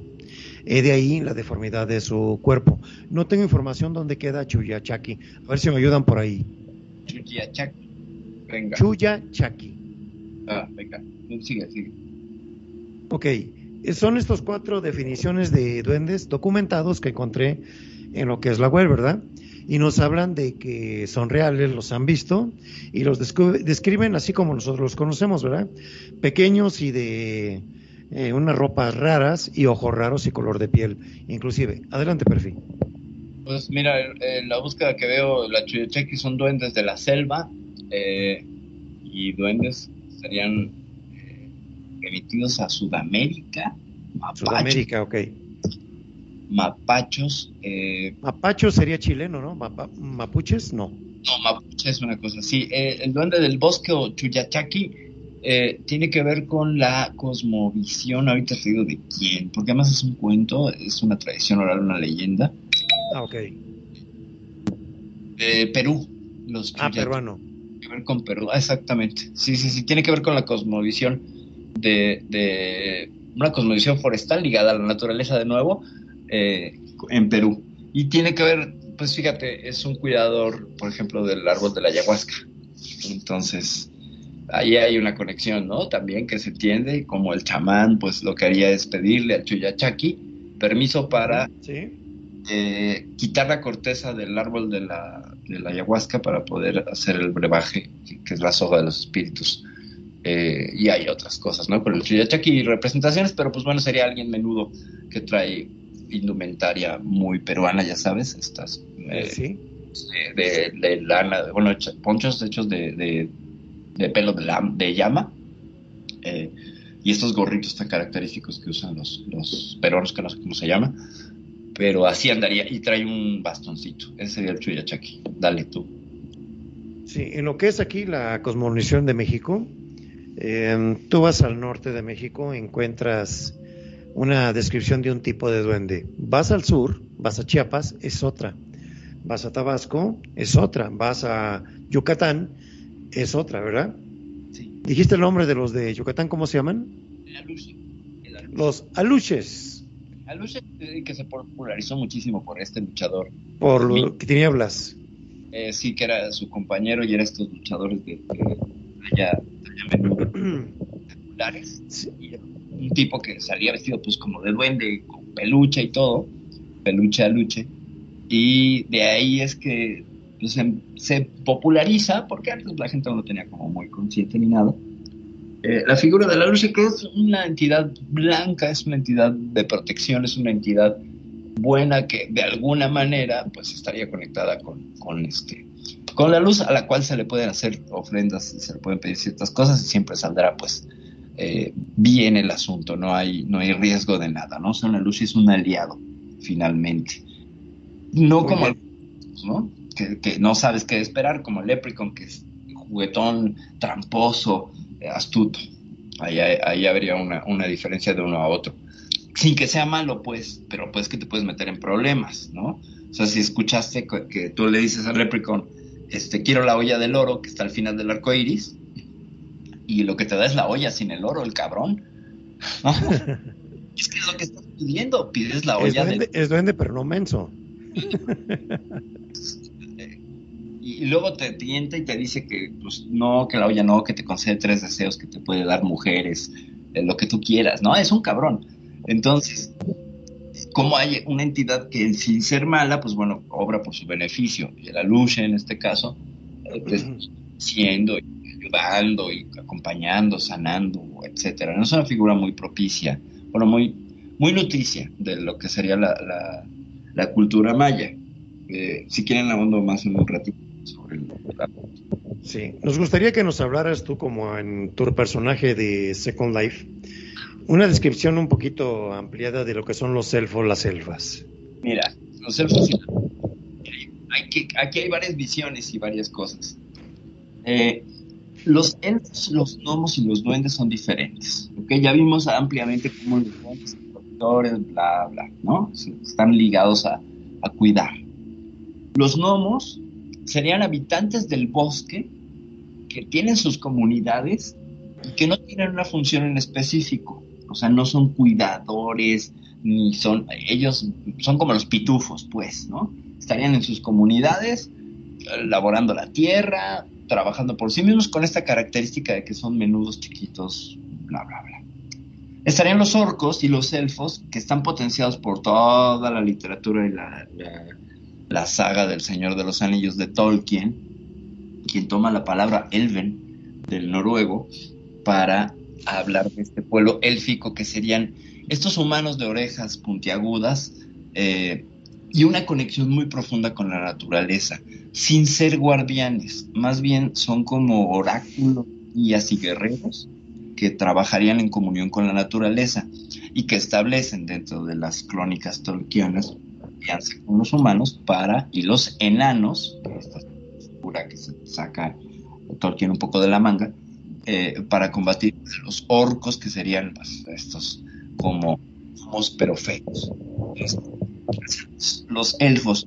Los elfos son una suerte de sacerdotes que podrían estar en contacto con duendes, con estas otras entidades de cualquier... O sea, tú llegarías a consultar al elfo eh, para tener una, una, una suerte de evidencia o una suerte de pregunta, etcétera. Entonces por ahí se popularizó en internet eh, mucho el comprar juguetes, muñecos de elfos, eh, que, Sí. se ponen en Noruega, y tú le ponías dulces, eh, yo lo digo como elfa, no sé que me gusten los dulces, sí me gustan, pero tampoco es para tanto. Eh, pero aquí en Radio Consentido recibimos todo tipo de ofrendas, este, dulces, pones y esas cosas nos encantan, pasteles si pueden. Eh, tú haces la ofrenda y se supone que este muñeco elfo te va a hacer, te va a cumplir tus, tus deseos, pero tienes que ser súper preciso en la hora y lo que le estás dando de ofrenda y son muy exigentes, se vuelven muy exigentes para estarte pidiendo la ofrenda. Es, es así casi casi que de cada noche a las 7 de la noche me pones mis dulces, si no, maldito humano, no te cumplo nada. Y ya aquí como Elfa y en Second Life, lo que hay son varias comunidades donde se juegan, sobre todo eh, el continuar con los roles de los elfos de sangre que provienen de otro metaverso. Ese otro metaverso es el World of Warcraft, que presenta dos facciones en conflicto, eh, que son la Horda y la Alianza. Entonces hay elfos de sangre en la Horda y en la Alianza que combaten entre sí porque tienen intereses diferentes y en este mundo de World of Warcraft eh, lo que buscan es eliminar al otro y la supremacía del propio grupo.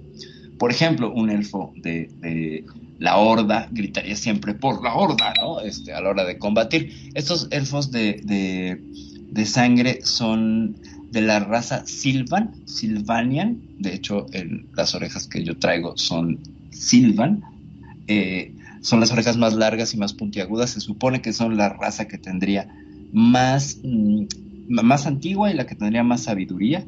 Y de ahí el largo de las orejas eh, establecería una serie de categorías en cuanto al linaje eh, de la raza. O sea, ahí serían como los parias, como las castas en la India, donde no hay manera de salir aunque renazcas en la misma, en la misma raza, eh, están, están categorizados. Entonces los más altos eh, sacerdotes serían los Silvan y se supone que aquí en Second Life no se puede jugar igual World of Warcraft, pero sí hay comunidades que rinden tributo un poco a ese otro mundo, donde sí hay un combate más activo, donde sí tienes poderes, donde sí haces todo ese tipo de cosas. Y eso sería un poco así como en resumen lo que hacemos los elfos. Cosa que yo no, porque soy una elfa urbanizada que me robaron de un bosque y me trajeron aquí a la ciudad a vender muñequitas elfas en una avenida muy transitada y luego me escapé y bueno, aquí estoy. Dale. Muy buena descripción, Perfil, muy buena. ¿Qué opinas, Magnum, de esta familia de, podemos decir, de, de, de elfos, de duendes, de toda esta, esta diversidad de conceptos de seres pequeñitos?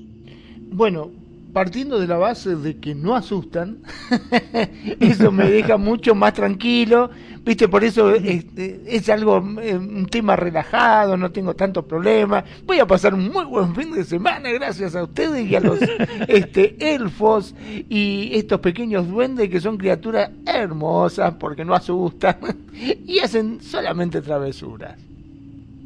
Sí, recordando, si alguna vez vieron este, El Señor de los Anillos, ahí será una variedad de seres muy mitológicos.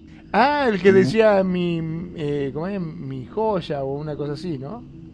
Ándale. Mi precious. ¿Cómo se llamaba ese? El, mi precioso. Esa, mi precious. Desde la pasaba Sí, diciendo. hablaba del anillo.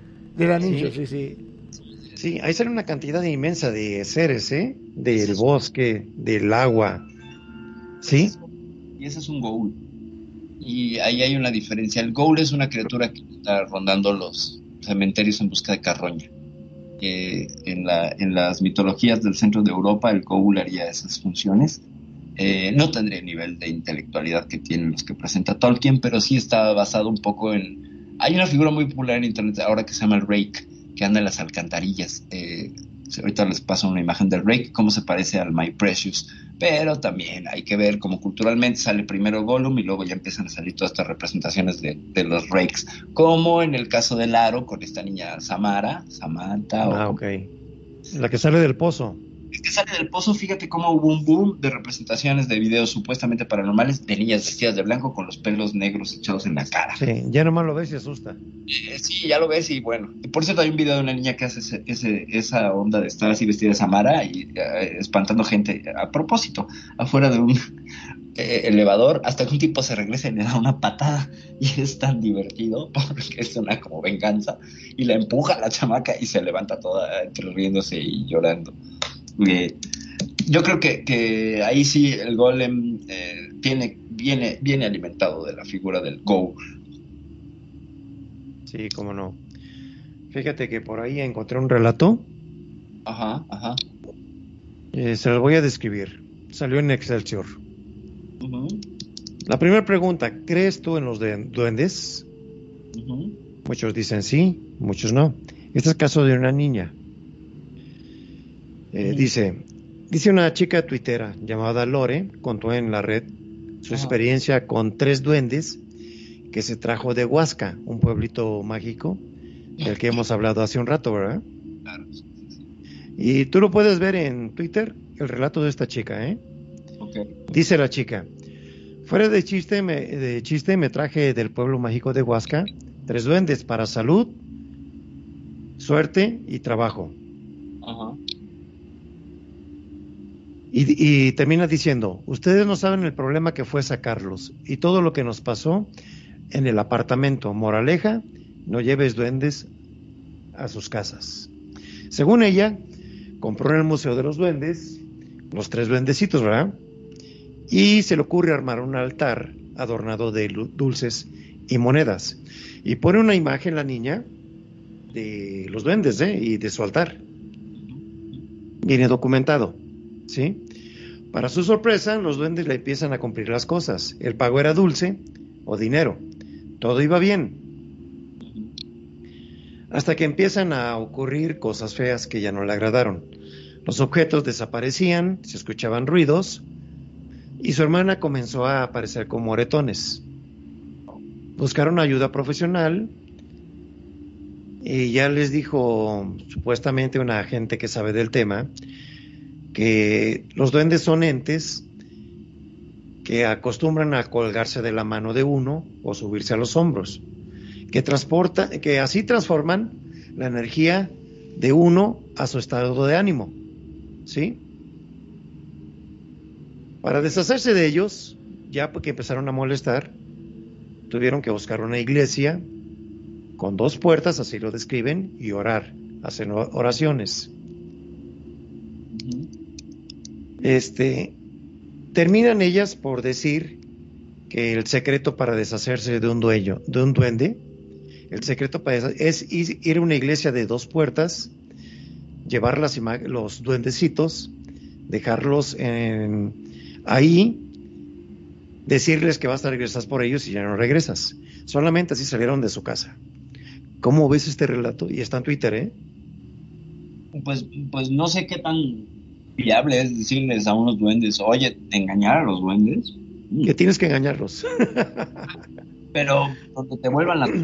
Bueno, es que hay, es complicado. Porque yo me imagino que, o sea, de la misma forma que van a la iglesia deben saber volverse, ¿o no? Pues sí. Al menos que él quede atrapado en la iglesia con un hechizo o una cosa así. Si quieren leer el, el, ¿cómo se llama? La descripción, ahí en Twitter, arroba Lorelaru, Loreraru. Así se llama la chica, ¿eh? Y lo está documentando. Si es cierto o no es cierto, pues ya queda a criterio de cada uno, ¿eh? Ahí les compartí la imagen del duende de, de, de Galicia o de dónde? De Girona. Girona, ahí está la imagen. Sí, yo supuesto. Ah, sí, ya lo encontraste. Ahí está en el. Sí, sí, sí, se los acabo de compartir.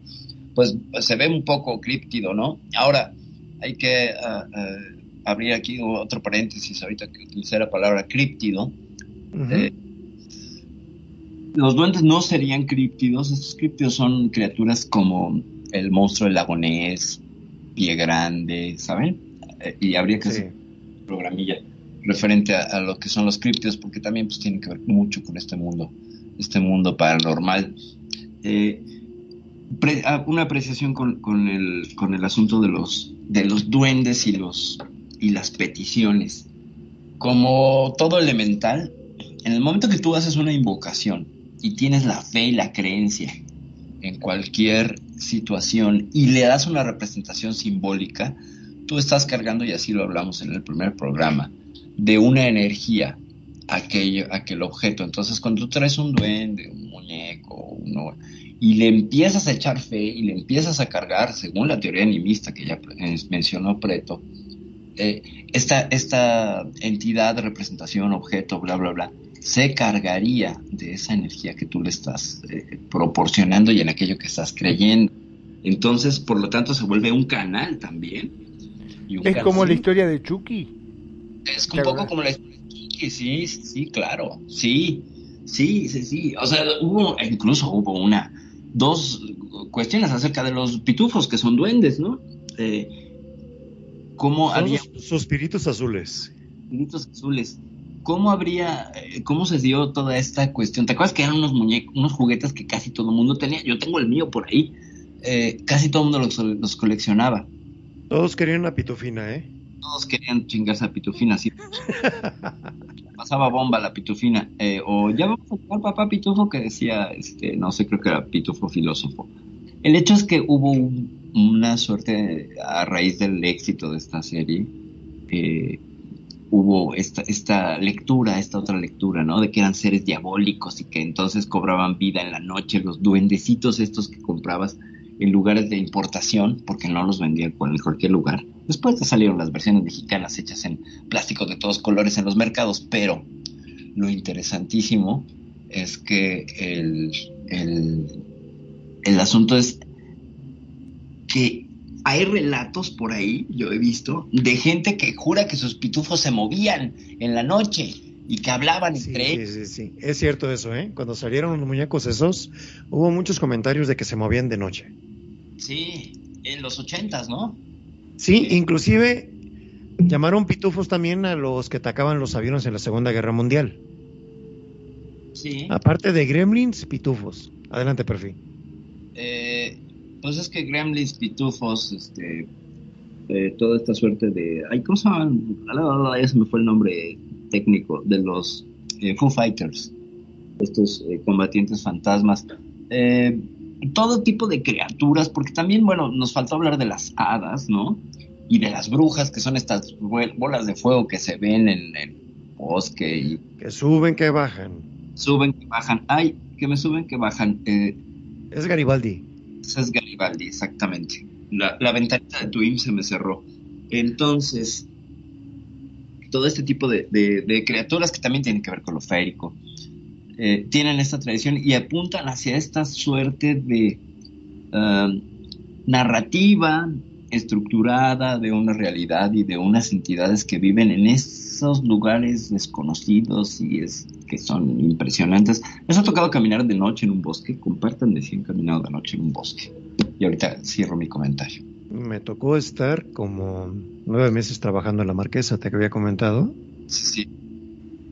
Y viví en una cabaña solo a 2.800, ca- no, 3.200 metros de altura, que es lo que tiene la Marquesa.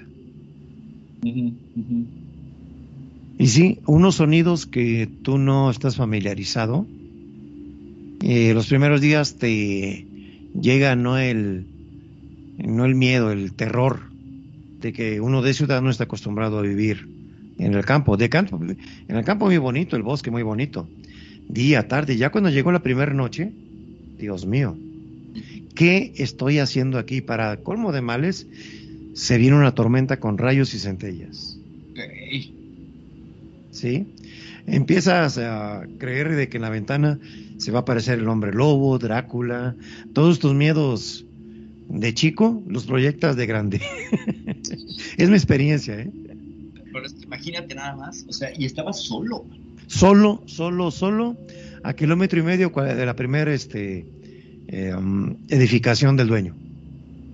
Perdón, pero ¿qué fue una promesa? ¿Por qué diablos estaba solito No, ahí? como, como, como ingeniero me dije sí, este, hacer una, como, como ingeniero, a hacer una remodelación de unos chalets en medio bosque, un hotel ecoturístico. Una y ahí va, y ahí va Preto diciendo que decía todo.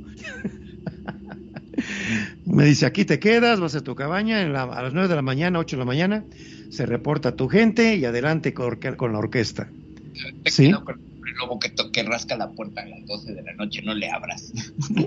ya para. Ahí, eh, dos, dos perritos pastores alemanes, aprendí a querer a los perritos ahí, eran los que me cuidaban de noche. Se dormían afuera de mi cabaña. Terminé por meterlos, no, pásenle, duérmense conmigo.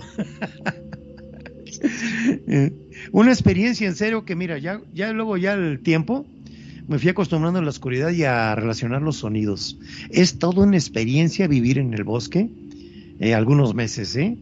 Y luego te platicas unos chistes que ni te sabías tú mismo. Adelante, te ríes con tal de acompañarte. Eh, no sé si Magnum le ha tocado caminar en el bosque o algo así. No, no, no. eh, la única experiencia que tengo fue eh, cuando era chico, con mis padres fuimos a la ciudad de Entre Ríos a un camping que se llamaba La Tortuga Alegre.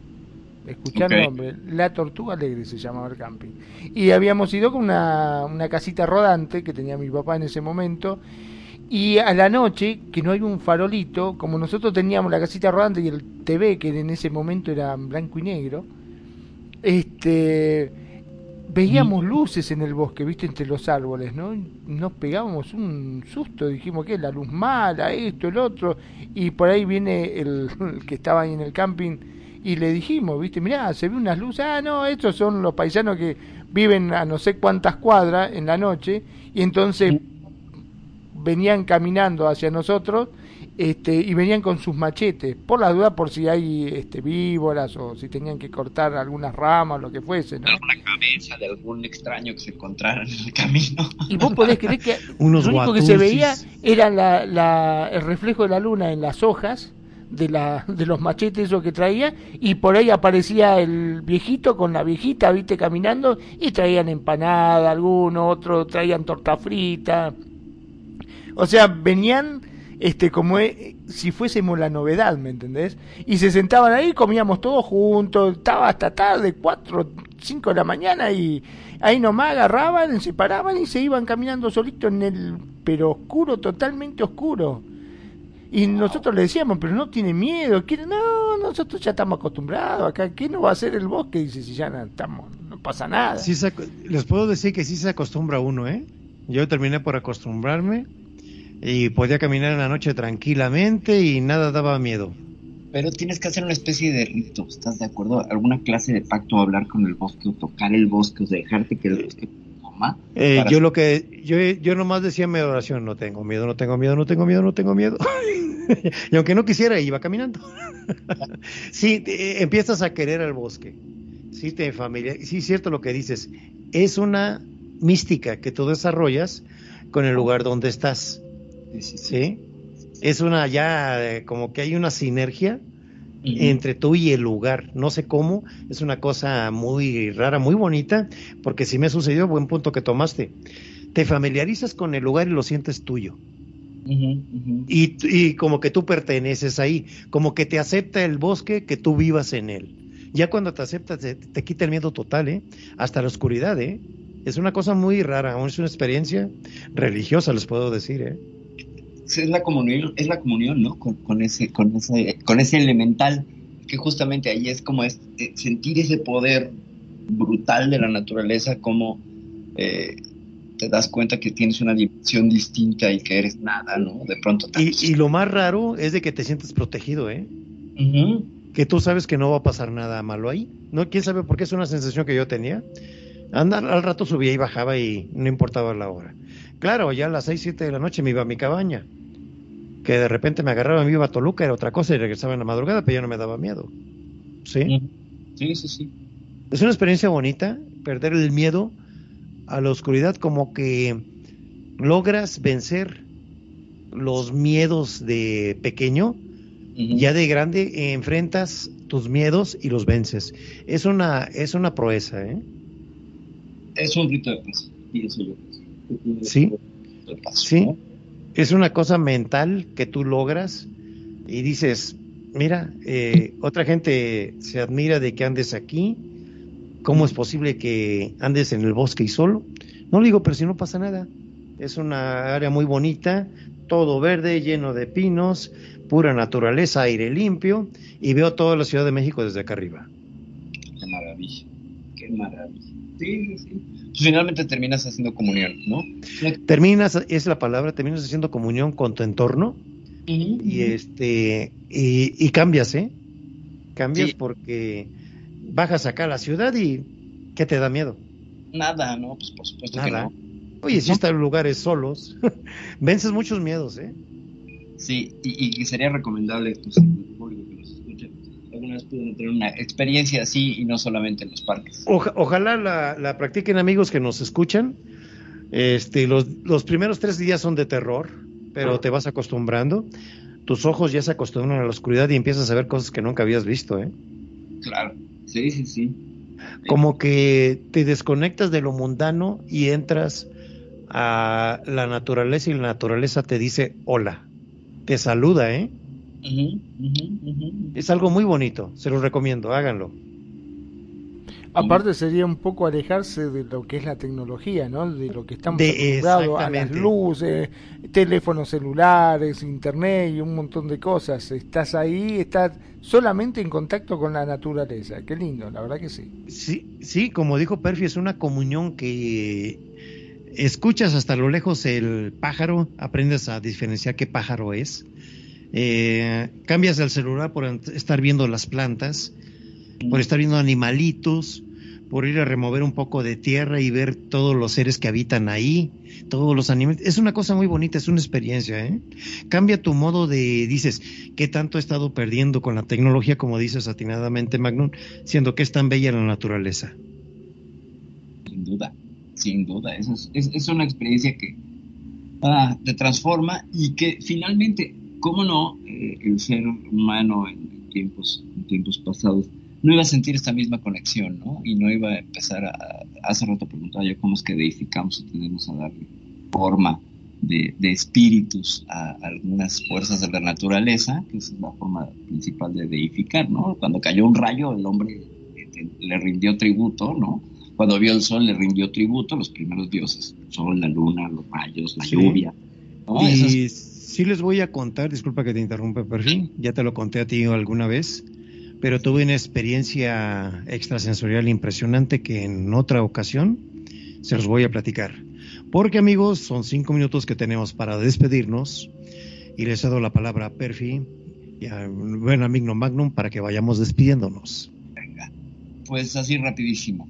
Eh, la, la experiencia con los duendes y estas entidades eh, ya vimos un montón eh, es una coincidencia cultural que es digna de, resaltar, de mencionar y de tener, tener en cuenta, porque si no existiesen, ¿para qué tanta eh, repetición, ¿no? De pueblos que están diametralmente opuestos tanto en espacio como en tiempo, desarrollan la misma, el mismo folclore y en su narrativa vernacular encontramos cómo hay esta figura de estos seres traviesos como niños, como ancianos, que en realidad están ahí para cuidar ciertos elementos de la naturaleza, sobre todo bosques, ríos, árboles, montañas, minas, etcétera. Ya vimos un recorrido amplio sobre los duendes. Esta ha sido Perfidia Vela desde la Ciudad de México. Me despido. Muchas gracias, Preto, por la invitación. Muchas gracias, Magnum, por la producción y todo. Buenas noches. Muy buenas noches, Perfi, como siempre. Gracias por no hacerme asustar esta noche. La verdad que estoy- voy a dormir bien, tranquilo. Me encantó. Me gustó mucho la experiencia de Preto en contacto con la naturaleza, que me dejó pensando verdaderamente que todos deberíamos tener ese tipo de experiencia, ¿no? Alejarnos un poquitito de este mundo en cual nos vemos inmersos de lo que es la tecnología, la computadora, la telefonía celular y sobre todo el internet, que nos tienen tan idiotizados y nos aparta bastante de la naturaleza. No estaría para nada de más tener ese contacto, al menos un tiempito al menos como para no perder nuestras raíces, ¿no? Me parece buenísimo. Desde Mar del Plata, República Argentina, mi nombre es Magnum Dacun. Ya saben, sean felices, el resto son solo consecuencias. Muchas Preto. gracias amigos, les doy muchas las gracias aquí a nuestros panelistas, a Perfidia Bella, por toda, todas tus experiencias que has tenido, por toda tu sabiduría, todos tus eventos y tienes toda la confianza de platicarlo al aire y personalmente aquí entre nosotros. Y muchas gracias por la superproducción, como siempre, a nuestro buen amigo Magno Dacun de Argentina. Su amigo pretoriano Crum se despide de ustedes y nos vemos en el próximo Cus Cus. Hasta pronto amigos, cuídense mucho.